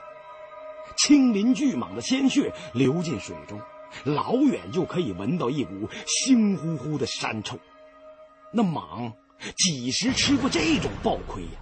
不由得暴怒如雷，一阵狂抖，卷起无数水花，整个蟒身大横啊，大力甩向我们的竹筏。安装在竹筏前的强光探照灯已经被撞灭，四周更加黑暗。我见那巨蟒咬牙切齿地朝我们席卷而来，只好做困兽斗。这时，划水用的竹竿早已经不知去向，便用工兵铲拨水转向，让竹筏尽可能的远离巨蟒。胖子手忙脚乱地给剑威重新装填钢珠。然而，那条青鳞巨蟒的躯体何等庞大，便是给竹筏装个马达也逃不出去的。他这次是打算一举得手，用蟒身卷碎这微不足道的竹筏了。我对胖子大喊道：“小胖，你他妈的磨磨蹭蹭，再不开枪，咱俩就要在这壮烈牺牲了！”胖子咬着牙，瞪着眼。这才刚把钢珠装进剑威弹仓，这种枪的理论射速其实不低，在受过严格训练的人手中，每分钟可以射出二十二颗钢珠。不过在这种千钧一发、狂风扫落叶的混乱场面中，能第二次重新装填，就已经非是常人所能做到的。胖子不管三七二十一，举枪便打。然而竹筏晃得太剧烈了。这一枪失了准头，这时候顾不得再次装弹了，顺手掏出插在腰间的六四式手枪，推保险、撸枪栓、瞄准、激发的一串动作，几乎在不到一秒钟之内同时完成了。啪啪啪啪啪，把子弹全对准蟒头射了出去。黑暗中也分辨不出有没有击中目标，子弹打光了，抡起胳膊就想把空枪扔出，但是转念一想，又有点舍不得花钱买来的手枪，正待要找别的家伙继续死斗，却见那条青鳞巨蟒蟒身一翻，掉头游向了远处。这一来，真是大出我和胖子所料。我们俩已经走投无路了，都准备跳进水里肉搏了。这么个时候，占有压倒性优势的巨蟒反倒转身要溜，难道是怕我们二人这满身的英雄气概了不成？忽听得东边水面中有无数铁叶子的摩擦声传来，这种锈铁摩擦的声音听得人后脖梗子直冒凉气。就像两块泡沫塑料相互摩擦一样，是一种最刺激人脑神经的响动。忽然，竹筏边的水花一分，一个战术射灯的亮光冒了出来，原来是筛瑞阳游了回来。只见他抹了一抹脸上的水，已被阴冷的潭水冻得嘴唇发青，没等上竹筏就说。你们俩是不是想把我扔在水里不管了？我跟胖子见他死里逃生，也是长出了一口气。刚才太过紧张，根本顾不上多想，连忙对筛瑞阳说道：“哎呀，怎么会呢？组织上刚要派同志去营救你，想不到你就自己游回来了。根本没有来得及给同志们表现的机会呀！说完，伸手把山瑞阳拽上去。刚才一番混战，山瑞阳外公传下来的那把金刚伞竟然没失落在水中，仍然在他手里拿着。只听远处铁片摩擦的声音越来越大，越来越密集。青鳞巨蟒游开的方向，水如同煮沸了一般，似乎是什么动物在那里拼命搏斗。由于探照灯被撞灭了，远处什么也看不见，但是用登山头盔上的战术射灯可以看见附近的河水变成了暗红色，完全被大量的鲜血染红了。我们不敢再多耽搁一秒了。急忙用工兵铲划水，把竹筏调转，向蘑菇岩山洞的出口冲去。身后的铁叶子摩擦声一发激烈，倘若不看明白了，究竟是不能放心呐。筛瑞阳用信号枪对准方向，打出一枚照明弹，远处的水面被白灯笼般的照明弹照得雪地般通明。只见无数手掌大小的金鳞鱼群，正把那条青鳞巨蟒团团裹住。那些鱼都长着两排刀具般参差锋利的牙齿，一口便把蟒身上连皮带肉撕下一条。鱼群数量非常庞大，足以有数千计呀！翻翻滚滚的卷住青鳞大蟒撕咬。血流的越多，那些鱼就越显得兴奋，像疯了一样乱咬啊！好虎难比群狼，还不到半分钟，青鳞巨蟒就被恶鬼一样的鱼群啃了个精光，连骨头渣都没剩下。那些铁叶子摩擦的声音，就是鱼群牙齿发出来的。筛瑞阳脸上骤然变色。不住口的让我和胖子快划，快划呀，快划！这是刀齿魁鱼，刀齿魁鱼啊！他们见了血就发疯啊！就是筛瑞阳不说，我们也不敢稍歇呀。那青鳞般的巨大蟒蛇，在这群刀齿魁鱼眼中，就只不过是一盘火鸡大餐，连反抗的余地都没有。而且这群鱼数量如此庞大，万万难以抵挡，只有玩了命把竹筏划到出口才有生机。毕竟这些刀齿魁鱼没有脚啊！恐怕这些见了血液就眼红的刀齿魁鱼聚集在附近的某条地下河道中，由于我们对巨蟒开枪，使得它流出鲜血，这才引来大批的刀齿魁鱼。自然界是一物降一物，相生相克的道理在这蘑菇岩洞中生动的上演了。不知道什么生物是刀齿魁鱼的天敌，反正不是我们这些人了。我们在水中只有逃命的份儿了。被那血肉模糊的场景所摄，胖子的脸都吓绿了，抡圆了膀子，用工兵铲划去，快跑！快跑啊！我他妈最怕就是食人鱼啊！今天出门没看黄历，怎么怕什么来什么呀？我和山瑞阳也使出浑身解数，尽一切可能给竹筏增加速度。我边用工兵铲划水，边对胖子说道：“我和你一样，也最怕这种鱼。要是今天能逃出去，咱们就对佛祖发个大愿，这辈子……”从今往后再也不吃一口鱼了。胖子说：“没错，没错，我第一怕吃鱼，第二怕见血啊，尤其是他妈的不能看见我自己的血。”话音还未落，只听铁叶子摩擦声由远而近，已经赶到了我们竹筏的周围了。听到竹筏下传来一片咔咔嚓嚓的牙齿啃咬声，我的每一根头发都竖了起来。看来竹筏下被青鳞巨蟒吃剩下的几只水疯子，现下都便宜了这群刀齿魁鱼了。然而那些捆绑竹筏的绳索，也在刀齿魁鱼像刀具般锋利的牙齿下被咬烂了。铁叶子的摩擦声像一波接一波的潮水，不断扑向我们脚下的竹筏。竹筏虽然绑得结实，却也架不住这群恶鬼拖生的刀齿魁鱼来砍。我们情急之下，只好抡起工兵铲去剁游进的鱼群。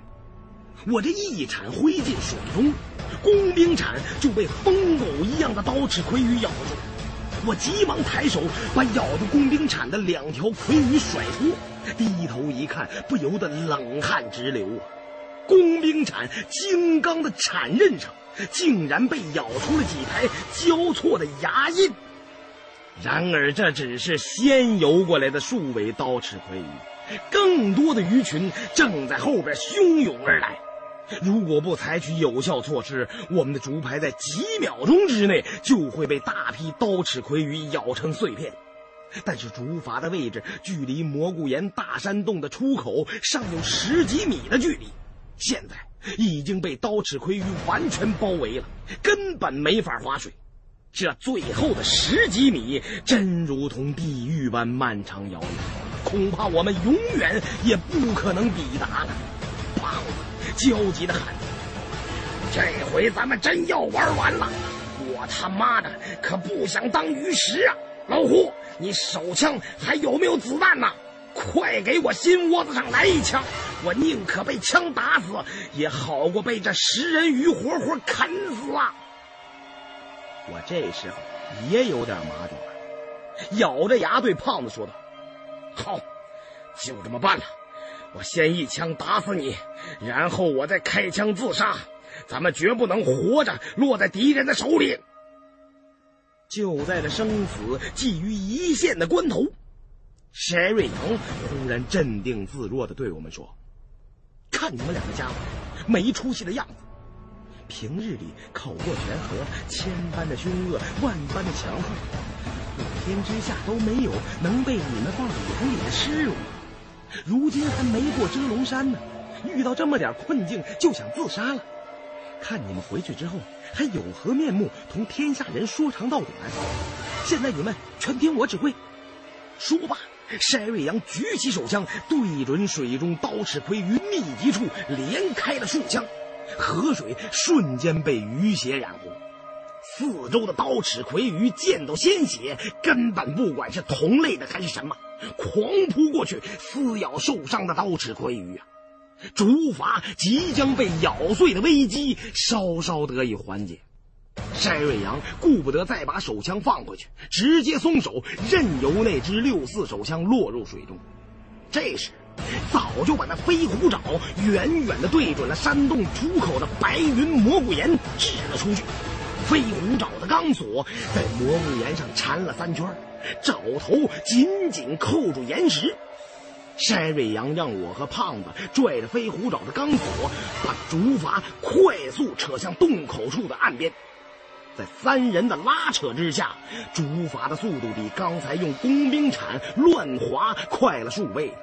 在距离尚有五六米的地方，胖子就开始把放满装备的地质登山包，连同两柄捕虫网，一个接一个的先扔到了岸边。每个包都有四五十斤重的分量，减少一个，竹筏就轻快一些，速度也随之越来越快。这时，铁叶子的摩擦声大作。大群刀齿魁鱼已经如同复古之躯般的蜂拥赶来，我们再也不敢继续留在竹筏上，立刻跃上岸边的蘑菇岩，甫一落脚，身后绑缚竹筏的绳索即告断裂，整个竹筏散了架，一根根的飘在水中，损坏的强光探照灯也随之沉没。刀齿魁鱼啃尽了附在竹子上的水蛭蜂，仍旧在附近游荡徘徊，不肯离去。我看着在水中翻翻滚滚的鱼群，不禁长出了一口气，总算没变成鱼食啊！否则，还没见到献王墓，就先屈死在这山洞里了。身边的胖子忽然大叫一声：“哎呦，不好！背包掉进河里去了！”顺势一看，也是一惊。刚才把三个大背囊都扔到了岸边，还没有来得及拖上来，第一个扔过去的背包，由于距离远了，落在水边。背包里的东西沉重，岸边的碎石支撑不住，掉进了河水中了。那里无处立足，想把背包捞回来，就必须下水。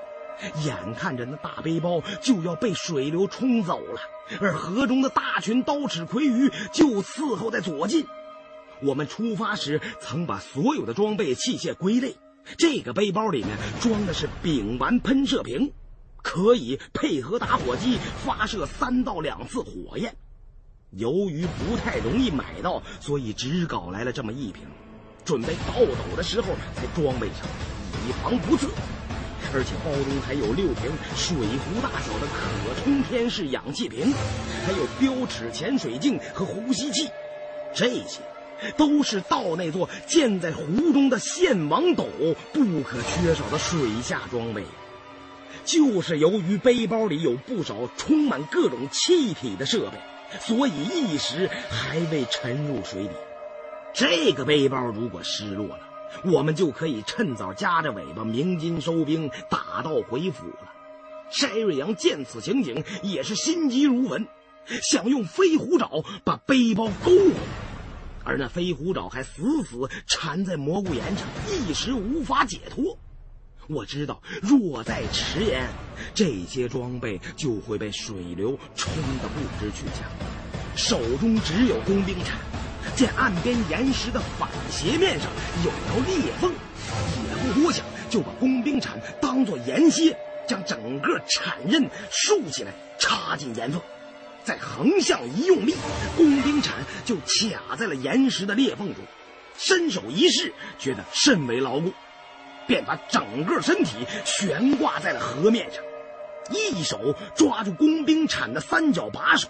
另一只手伸进河水中去抓住刚好从上面飘过来的背包，背包被实实在在的抓到手里，这颗心才算放下。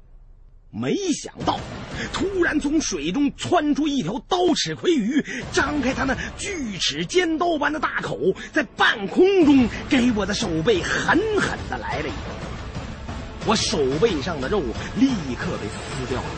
疼得我全身一抖，险些掉进河中。我虽然吃了一疼，也没把那背包撒手。又有数尾刀齿魁鱼使出那鲤鱼跃龙门的手段，纷纷从水中跳出来，想要咬我。我身体悬空，又因那背包太沉，根本无法躲闪。多亏胖子与山瑞阳从后边把我扯了回来，才侥幸未被群鱼乱牙分尸啊！我抹了抹额头上的冷汗，看左手的伤势，还并不严重，只被咬掉了一块皮肉。虽然血流不止，终归是没伤到筋骨。筛瑞阳急忙取出药品给我包扎。你也太冒失了，人命要紧还是装备要紧呢？装备没了，大不了就让木尘珠在献王墓里多存几日；性命丢了，可不是儿戏啊！我对筛瑞阳和胖子说道：“嗨，这点小伤算了什么？我今天要是再不表现表现胡某人的手段，那美国顾问团可又要说我们无能了，对不对，小胖？哎，老胡，你这两下子算的什么本事啊？偷鸡不成反丢把米呀！自己让鱼给啃了一大口。咱们大将压后阵，等会儿到了献王墓里。”你就全看胖爷的本领，让你们开开眼，知道什么是山外有山。山瑞阳先用云南白药给我的手背上止了血，又用止血胶在外边糊了一层，然后再用防水胶带包住伤口，以免进水感染发炎。最后还要给我打一针青霉素。我连忙摆手：“哎，不行不行，我轻伤不下火箭，而且还有点晕针。”这种抗生素，咱们本来就没带多少，还是先留着吧。山瑞阳不由分说，让胖子把我按倒在地，强行打了一针，才算罢休。测定了一下方位，见河道边上勉强可以通行，便背上装备，准备开十一号，沿着这条地下运河走过去。我们沿河道而行，见这条为修建王墓开凿的水路规模不凡。原以为献王是从古滇国中分离出来的一代草头天子，他的陵墓规模也不会太大。但是，仅从穿山而过的运河来看，这位擅长巫毒藤术的献王，当真是权势熏天，势力绝对小不了。那座修在水龙云中的王墓规模，也应该远远超乎我们的想象。在漆黑的山洞中越走越深，又步行了将近一个小时的路程，河道边上突然出现了一段坍塌，碎石一踩便纷纷滑进水中，根本不能立足。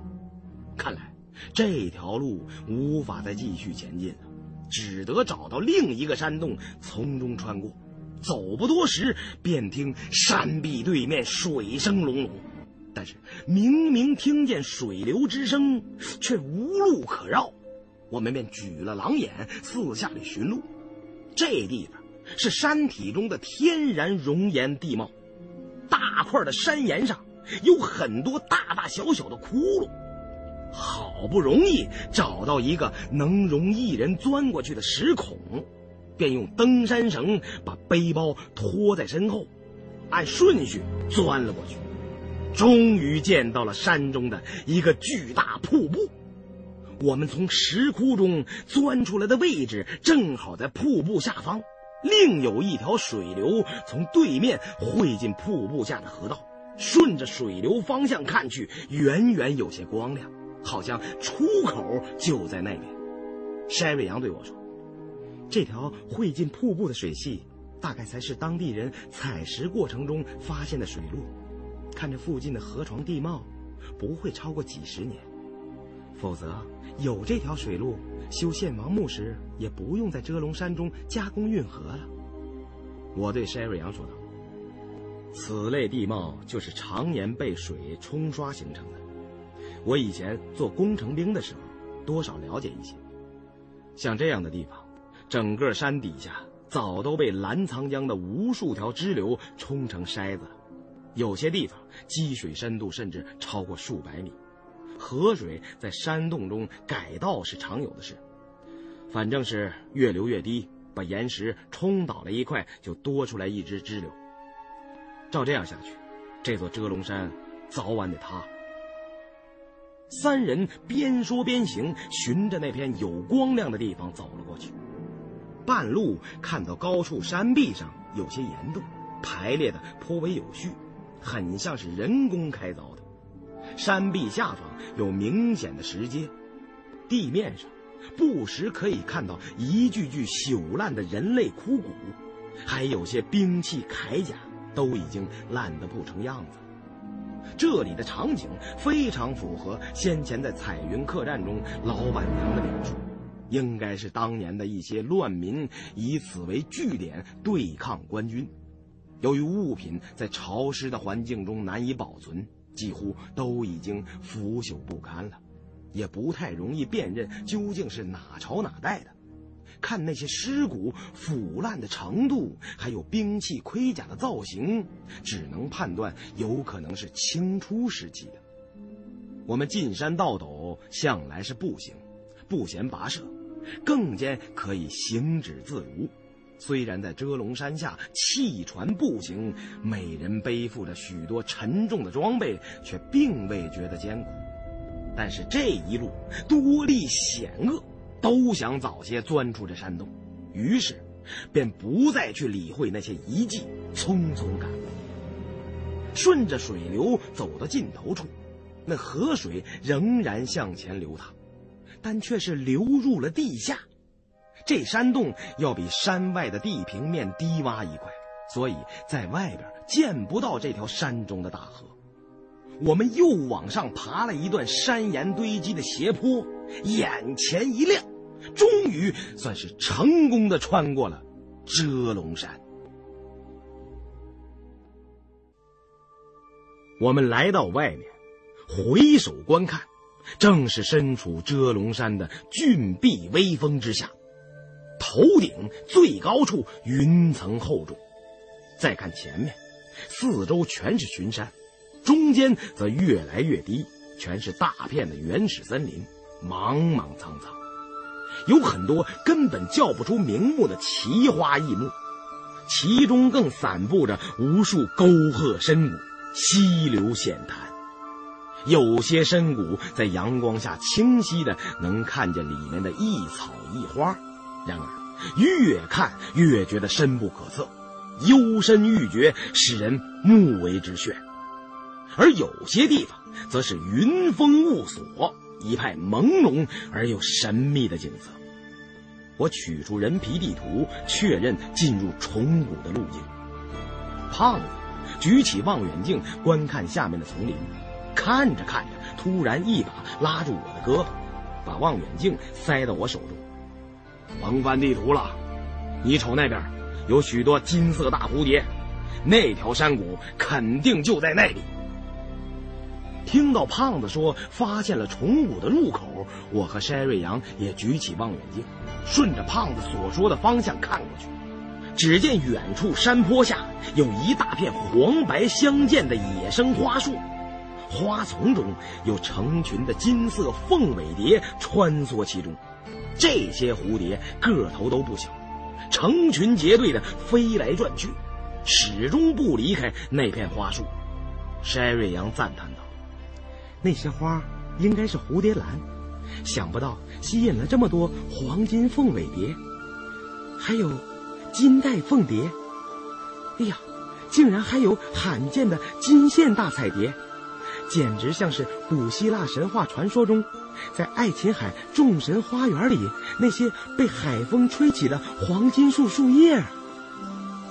我对蝴蝶一窍不通，用望远镜看了半天，除了蝴蝶和野花树之外，却并没有见到什么山谷、溪谷之类的地形。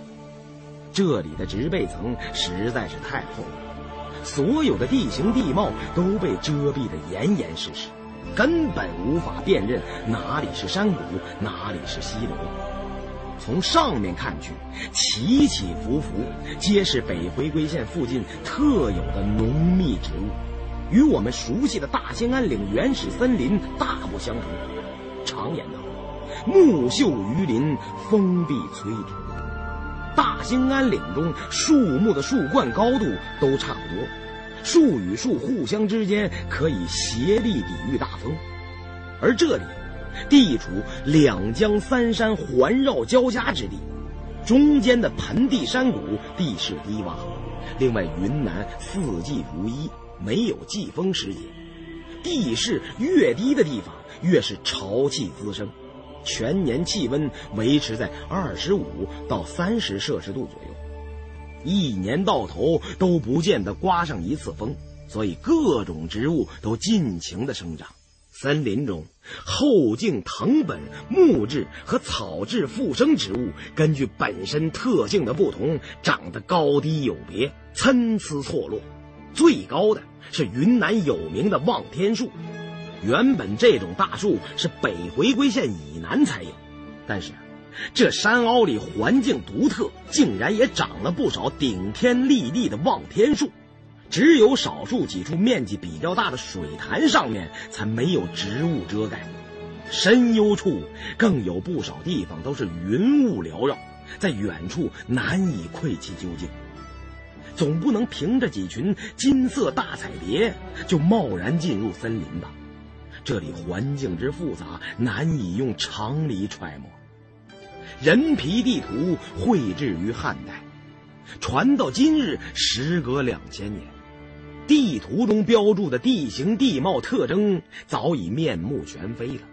除了一些特定的标识物和地点之外，无法再用人皮地图进行更加准确的参照。据瞎子所说，几十年前，他们那批谢岭力士带着土制炸药进入虫谷。在虫谷，也就是蛇河形成的溪谷前面一段，见到了大群的蝴蝶。但是，谁能保证虫谷外的其他地方不会出现蝴蝶？所以暂时还不能断定那里就是虫谷的入口。必须找到瞎子所说的特征。虫谷中有一段残墙，那是一处以人力在蛇河上修筑的古墙遗迹，好像是个堤坝。修造献王墓时截断水流，献王入殓后就被拆掉，重新恢复了献王墓前的水龙晕。只有找到那道残墙，才可以作为确认虫谷位置的依据。最稳妥的办法就是同当年那伙谢岭力士一样，出了遮龙山，先不进森林，而是沿着山脉的走向向北寻找蛇河，然后顺着蛇河摸进山谷，就可以确保不误入歧途了。胖子说，还有一个办法，就是要重新找到遮龙山中的那条人工运河，沿着古河道。寻找蛇河，不过由于澜沧江上游大雨的原因，各条大小水路相互连通，已经变得错综复杂，甚至有可能改道流入地下。旧河道早已被植物泥土彻底覆盖，所以胖子所说的方法并不可行。三人稍作商议，看了看时间，此时下午三点三十分。我们从上午九点左右乘坐竹筏进入遮龙山，到现在为止一直没有休息，所以决定就地作为中继点，先休息二十分钟，然后向北，争取在日落前找到虫谷的入口，然后在那里扎营，明天一早进谷。我们找了块稍微平整的山坡坐下，取出些饵饼、牛肉，稍作充饥。胖子说起那些食人鱼，想起那山中水潭满是鲜红的血液，跟传说地狱中的血池差不多，搞得我也没了胃口。我突然心中一凛，万一那些牙齿比刀具还快的鱼群也顺路游进了蛇河，却如何是好？有那些家伙在水里，我们不可能从水中钻进献王墓。山瑞阳说。不用担心，我以前在地理杂志做摄影记者，曾看过许多关于动物、植物的相关资料。刀齿葵鱼在亚洲的印度、密支那、老挝以及美洲靠近北回归线附近及二十度地区内的水域都有存在，其中古印度最多。佛经中记载，印度阿育王时期曾有一年，刀齿葵鱼酿成了大灾。当时正值百年不遇的恒河大洪水，东高指山脉中的一条地下河倒灌进入了附近的一座城市，城中无数人畜葬身鱼腹。这刀齿葵鱼的祖先可以追溯到后冰河时期的水中虎齿源鱼，这种鱼生活在海洋中，身体上有个发光器。大群的虎齿源鱼可以在瞬间咬死海洋中的霸主龙王鲸。后来由于次冰河时期的巨大洪荒，这些生物就逐渐被大自然残酷的淘汰。其后代刀齿葵鱼也演变成了淡水鱼类。刀齿葵鱼虽然十分厉害，但是它们有一个巨大的弱点：这些鱼只能生活在温度比较低的水中。北回归线附近只有岩洞中阴冷的水域适合它们生存。那些水中产有一种没有眼睛的硬壳虾，数量很多，但是仍然不够它们食用，所以经常会发生自相残杀的状况。数量庞大的刀齿葵鱼在每年的九月之初，仅仅会有百分之一的幸存下来，活到最后的产卵期。每年中秋月圆的时候是刀齿葵鱼产卵期，它们本身无法在太热的地方生存，但之所以生活在偏热的北回归线附近，就是为了到水温高的地区产卵。产卵之后，刀齿葵鱼就会立刻死亡，鱼卵在温度较高的水流中孵化，又回游到阴冷的水域继续生存。刀齿鲑鱼奇特的生存环境使它们的数量稀少，生存空间狭小。这个季节并不是产卵期，所以完全不用担心它们游出山洞。不过，回去的时候需要小心谨慎。由于大量降雨的原因，遮龙山的水路全部变成相互贯通的水网。如果按原路返回，指不定在山洞的某段河道中还会碰上它。听了山瑞阳对刀齿魁鱼的详尽解释，我和胖子才略微放心。胖子觉得刚才自己有点胆怯，希望把面子找回来，于是对我和山瑞阳说。哎呀，这些臭鱼烂虾能搞出多大动静？我之所以觉得他们有点儿，嗯，那个什么，呃，是因为主席他老人家曾经教导过我们说，在战术上要重视敌人。山瑞阳说：“这些鱼倒不足为虑，我只是反复在想，河道中倒悬着的人俑，好像不会是用来喂马那么简单。”但是藤树十分诡异，实在是猜想不透。好在有群误打误撞冒出来的刀齿葵鱼，否则会发生什么事，还真不好说。未进入虫谷就已经遇到这么多麻烦，我们一定要步步为营，小心谨慎大家都面色凝重，这回到岛是关系到生死存亡的决定。悬崖上跑马，没有退路可言，只能成功，不能失败。我们休息了一段，取出有遮龙山等高线的地图，地图极其简单，误差非常大。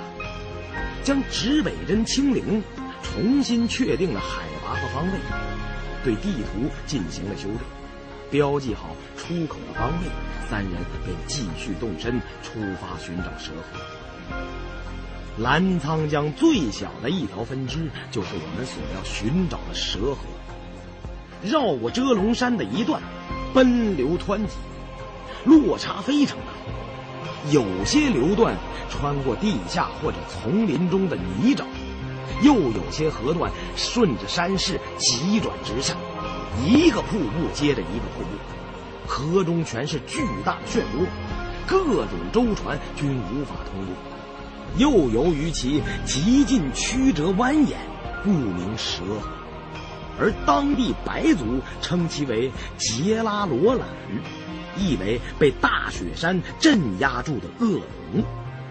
按常理找这条蛇河并不算难，但是计划赶不上变化，这山下植被太厚，根本看不到河道，只好顺着遮龙山的边缘摸索着慢慢前进。我这才发现，在这种诡地，十六字阴阳风水秘术完全用不上。要变形势理气，需要看清楚山川河流的构成。而在这个地区，山顶全是云雾，山下全是各种树木藤蔓，就如同在山川河流的表面糊满了一层厚厚的绿泥，上面又用棉花套子罩住，根本无处着手。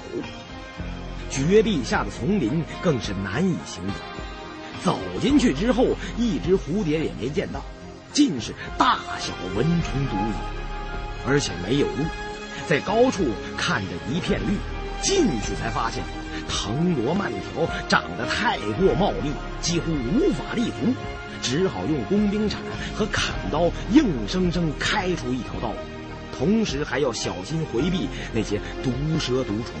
其中艰苦，真是不堪忍受。眼看太阳已经落到了山后，大地逐渐被黑暗吞没，原始森林蒙上了一层漆黑的面纱，而我们并没有走出多远。看来，想在天黑前找到蛇河已经不可能了，只好先暂时找个相对安全的地方过夜。森林中的夜晚是充满危险。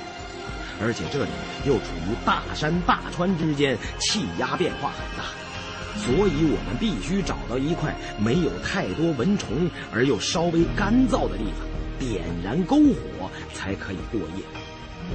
最后，在两棵大树下找到一块十分平整的大青石，用手电照了照，附近没有什么蛇蝎之处。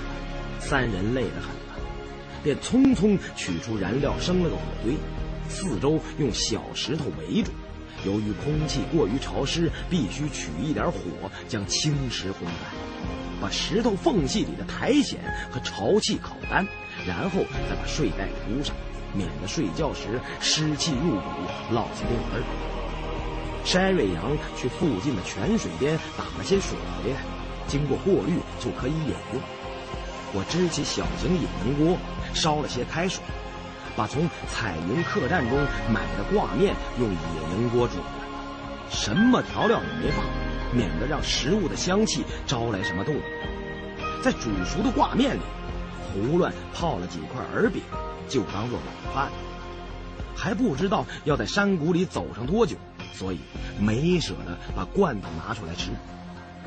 胖子不住抱怨伙食太差，嘴里都快淡出鸟来了。说起鸟。就顺手抓起那柄剑威，准备打点野味。可是天色已经全黑，只好作罢，重又坐下来吃。一边怪我煮的东西不好吃、没滋味，一边吃了三大碗。吃完饭后，我们决定轮流睡觉，留下来个人放哨。毕竟这是原始森林，危机四伏，谁知道晚上跑出来什么毒虫猛兽？头一班岗由我来指挥，我抱着剑威，把六四式的子弹压满了，把火堆压成暗火，然后坐在离火堆不远的地方，一边哼哼着时下流行的小曲儿打发困意，一边警惕着四周黑暗的丛林。我对面这两株大榕树生得颇为壮观，树身如同石柱般粗大，树冠低垂，沉沉如盖。两只粗大的树身长得如同麻花一般，互相拧在一起，绕成了四五道，形成了罕见的夫妻树。树身上还生长了许多叫不出名称的巨大花朵和寄生植物，就像是森林中色彩绚烂缤纷的大花篮。我正看得入神，却听躺在睡袋中的山瑞阳忽然开口对我说道。这两棵树活不久了。寄生在两株榕树身上的植物太多了，老榕树吸收了养分，入不敷出。现在这树的中间部分多半已经空了，最多再过三五年，这树便要枯死了。唉，有些事物到了最美好的时候，反而就距离毁灭不远了。我听他话里有话，表面上说数，好像是在说我们背上从鬼洞中得到的诅咒。我不想提这些扫兴的事，便对山瑞阳说：“夜已经深了，你怎么还不睡觉？是不是一闭眼睛就想到我伟岸的身影，所以辗转反侧睡不着了？要是我闭上眼睛想到你就好了。现在我一合眼。”脑子里就是遮龙山山洞中的人影，越想越觉得恶心，连饭都不想吃了。哎，到现在也睡不着。我打了个哈欠，对山羊说：“啊，既然你睡不着，就发扬发扬国际主义精神，把我的岗替换了。等你困了，再把我叫起来。想的挺美的。你跟胖子一睡起觉来。”打雷都叫不醒，我睡不着，也不和你轮换，免得后半夜你装死不肯起来放哨。我摇头叹息道：“哎呀，你可太让我失望了！我以为你不远万里的从美国赶来支援我们国家的四化建设，本来都拿你当做白求恩一样来崇拜了。从内心深处认为你是个有道德的。”是个高尚的人，是一个有益于人民的人，是一个放弃了低级趣味的人。没想到你竟然这么自私自利，一点都不关心战友的感受。平时那种平易近人的态度，都是伪装出来的。哎呀，你口才不错，只不过太喜欢说些大话，总吹牛可不好。反正也睡不着，不如你陪我说说话，但是你可不许再跟我说什么语录上的内容。森林里静悄悄，一丝风都没有，所有的动物植物仿佛都睡着了，只偶尔从远处传来几声怪异的鸟叫。我困得俩眼皮直打架，看了看睡在一旁的胖子，这家伙把脑袋全钻进睡袋，呼呼酣睡，就别提多香了。但是山瑞阳又偏偏不肯替我执行，我只好有一句没一句的强打着精神跟他瞎聊。也不知怎么，聊着聊着就说起这森林中的大蟒蛇了。我说起以前在北京遇到过一个连队的战友，听他说了一些在前线蹲猫耳洞的传闻。那时候，战争暂时进入了相持阶段，在双方的战线上。都密布着猫耳洞，其实就是步兵反冲击掩体。挖猫耳洞的时候，就经常挖出来那山里的大蟒。他们告诉我，最大的蟒跟传说中的龙一样粗。我那时候还不信，如今在遮龙山里遇到了，才知道不是乱盖的。不过大多数蟒蛇并不主动攻击人，它们很懒，成天睡觉。有些士兵在猫耳洞里热得受不了了，光着腚还觉得热，只好找条在树上睡觉的大蟒拖进洞里。几个人趴在凉爽的大蟒身上睡觉，还别说，比装个冷气机都管用。后来，那条蟒干脆就在猫耳洞里安家了，天天有人喂它红烧肉罐头，吃饱了就睡。后来有一天，战事突然转为激烈。连天的炮击封锁了我军运送给养的通道，那炮打的，有时候掩体修的位置不好，一个炮群盖上，里面整个一个班就没了。打了整整一个星期的炮，阵地周围连蚂蚁都没有。猫耳洞中的红烧肉罐头没了，短时间内人还能支持，但是大蟒饿起来就忍不住了。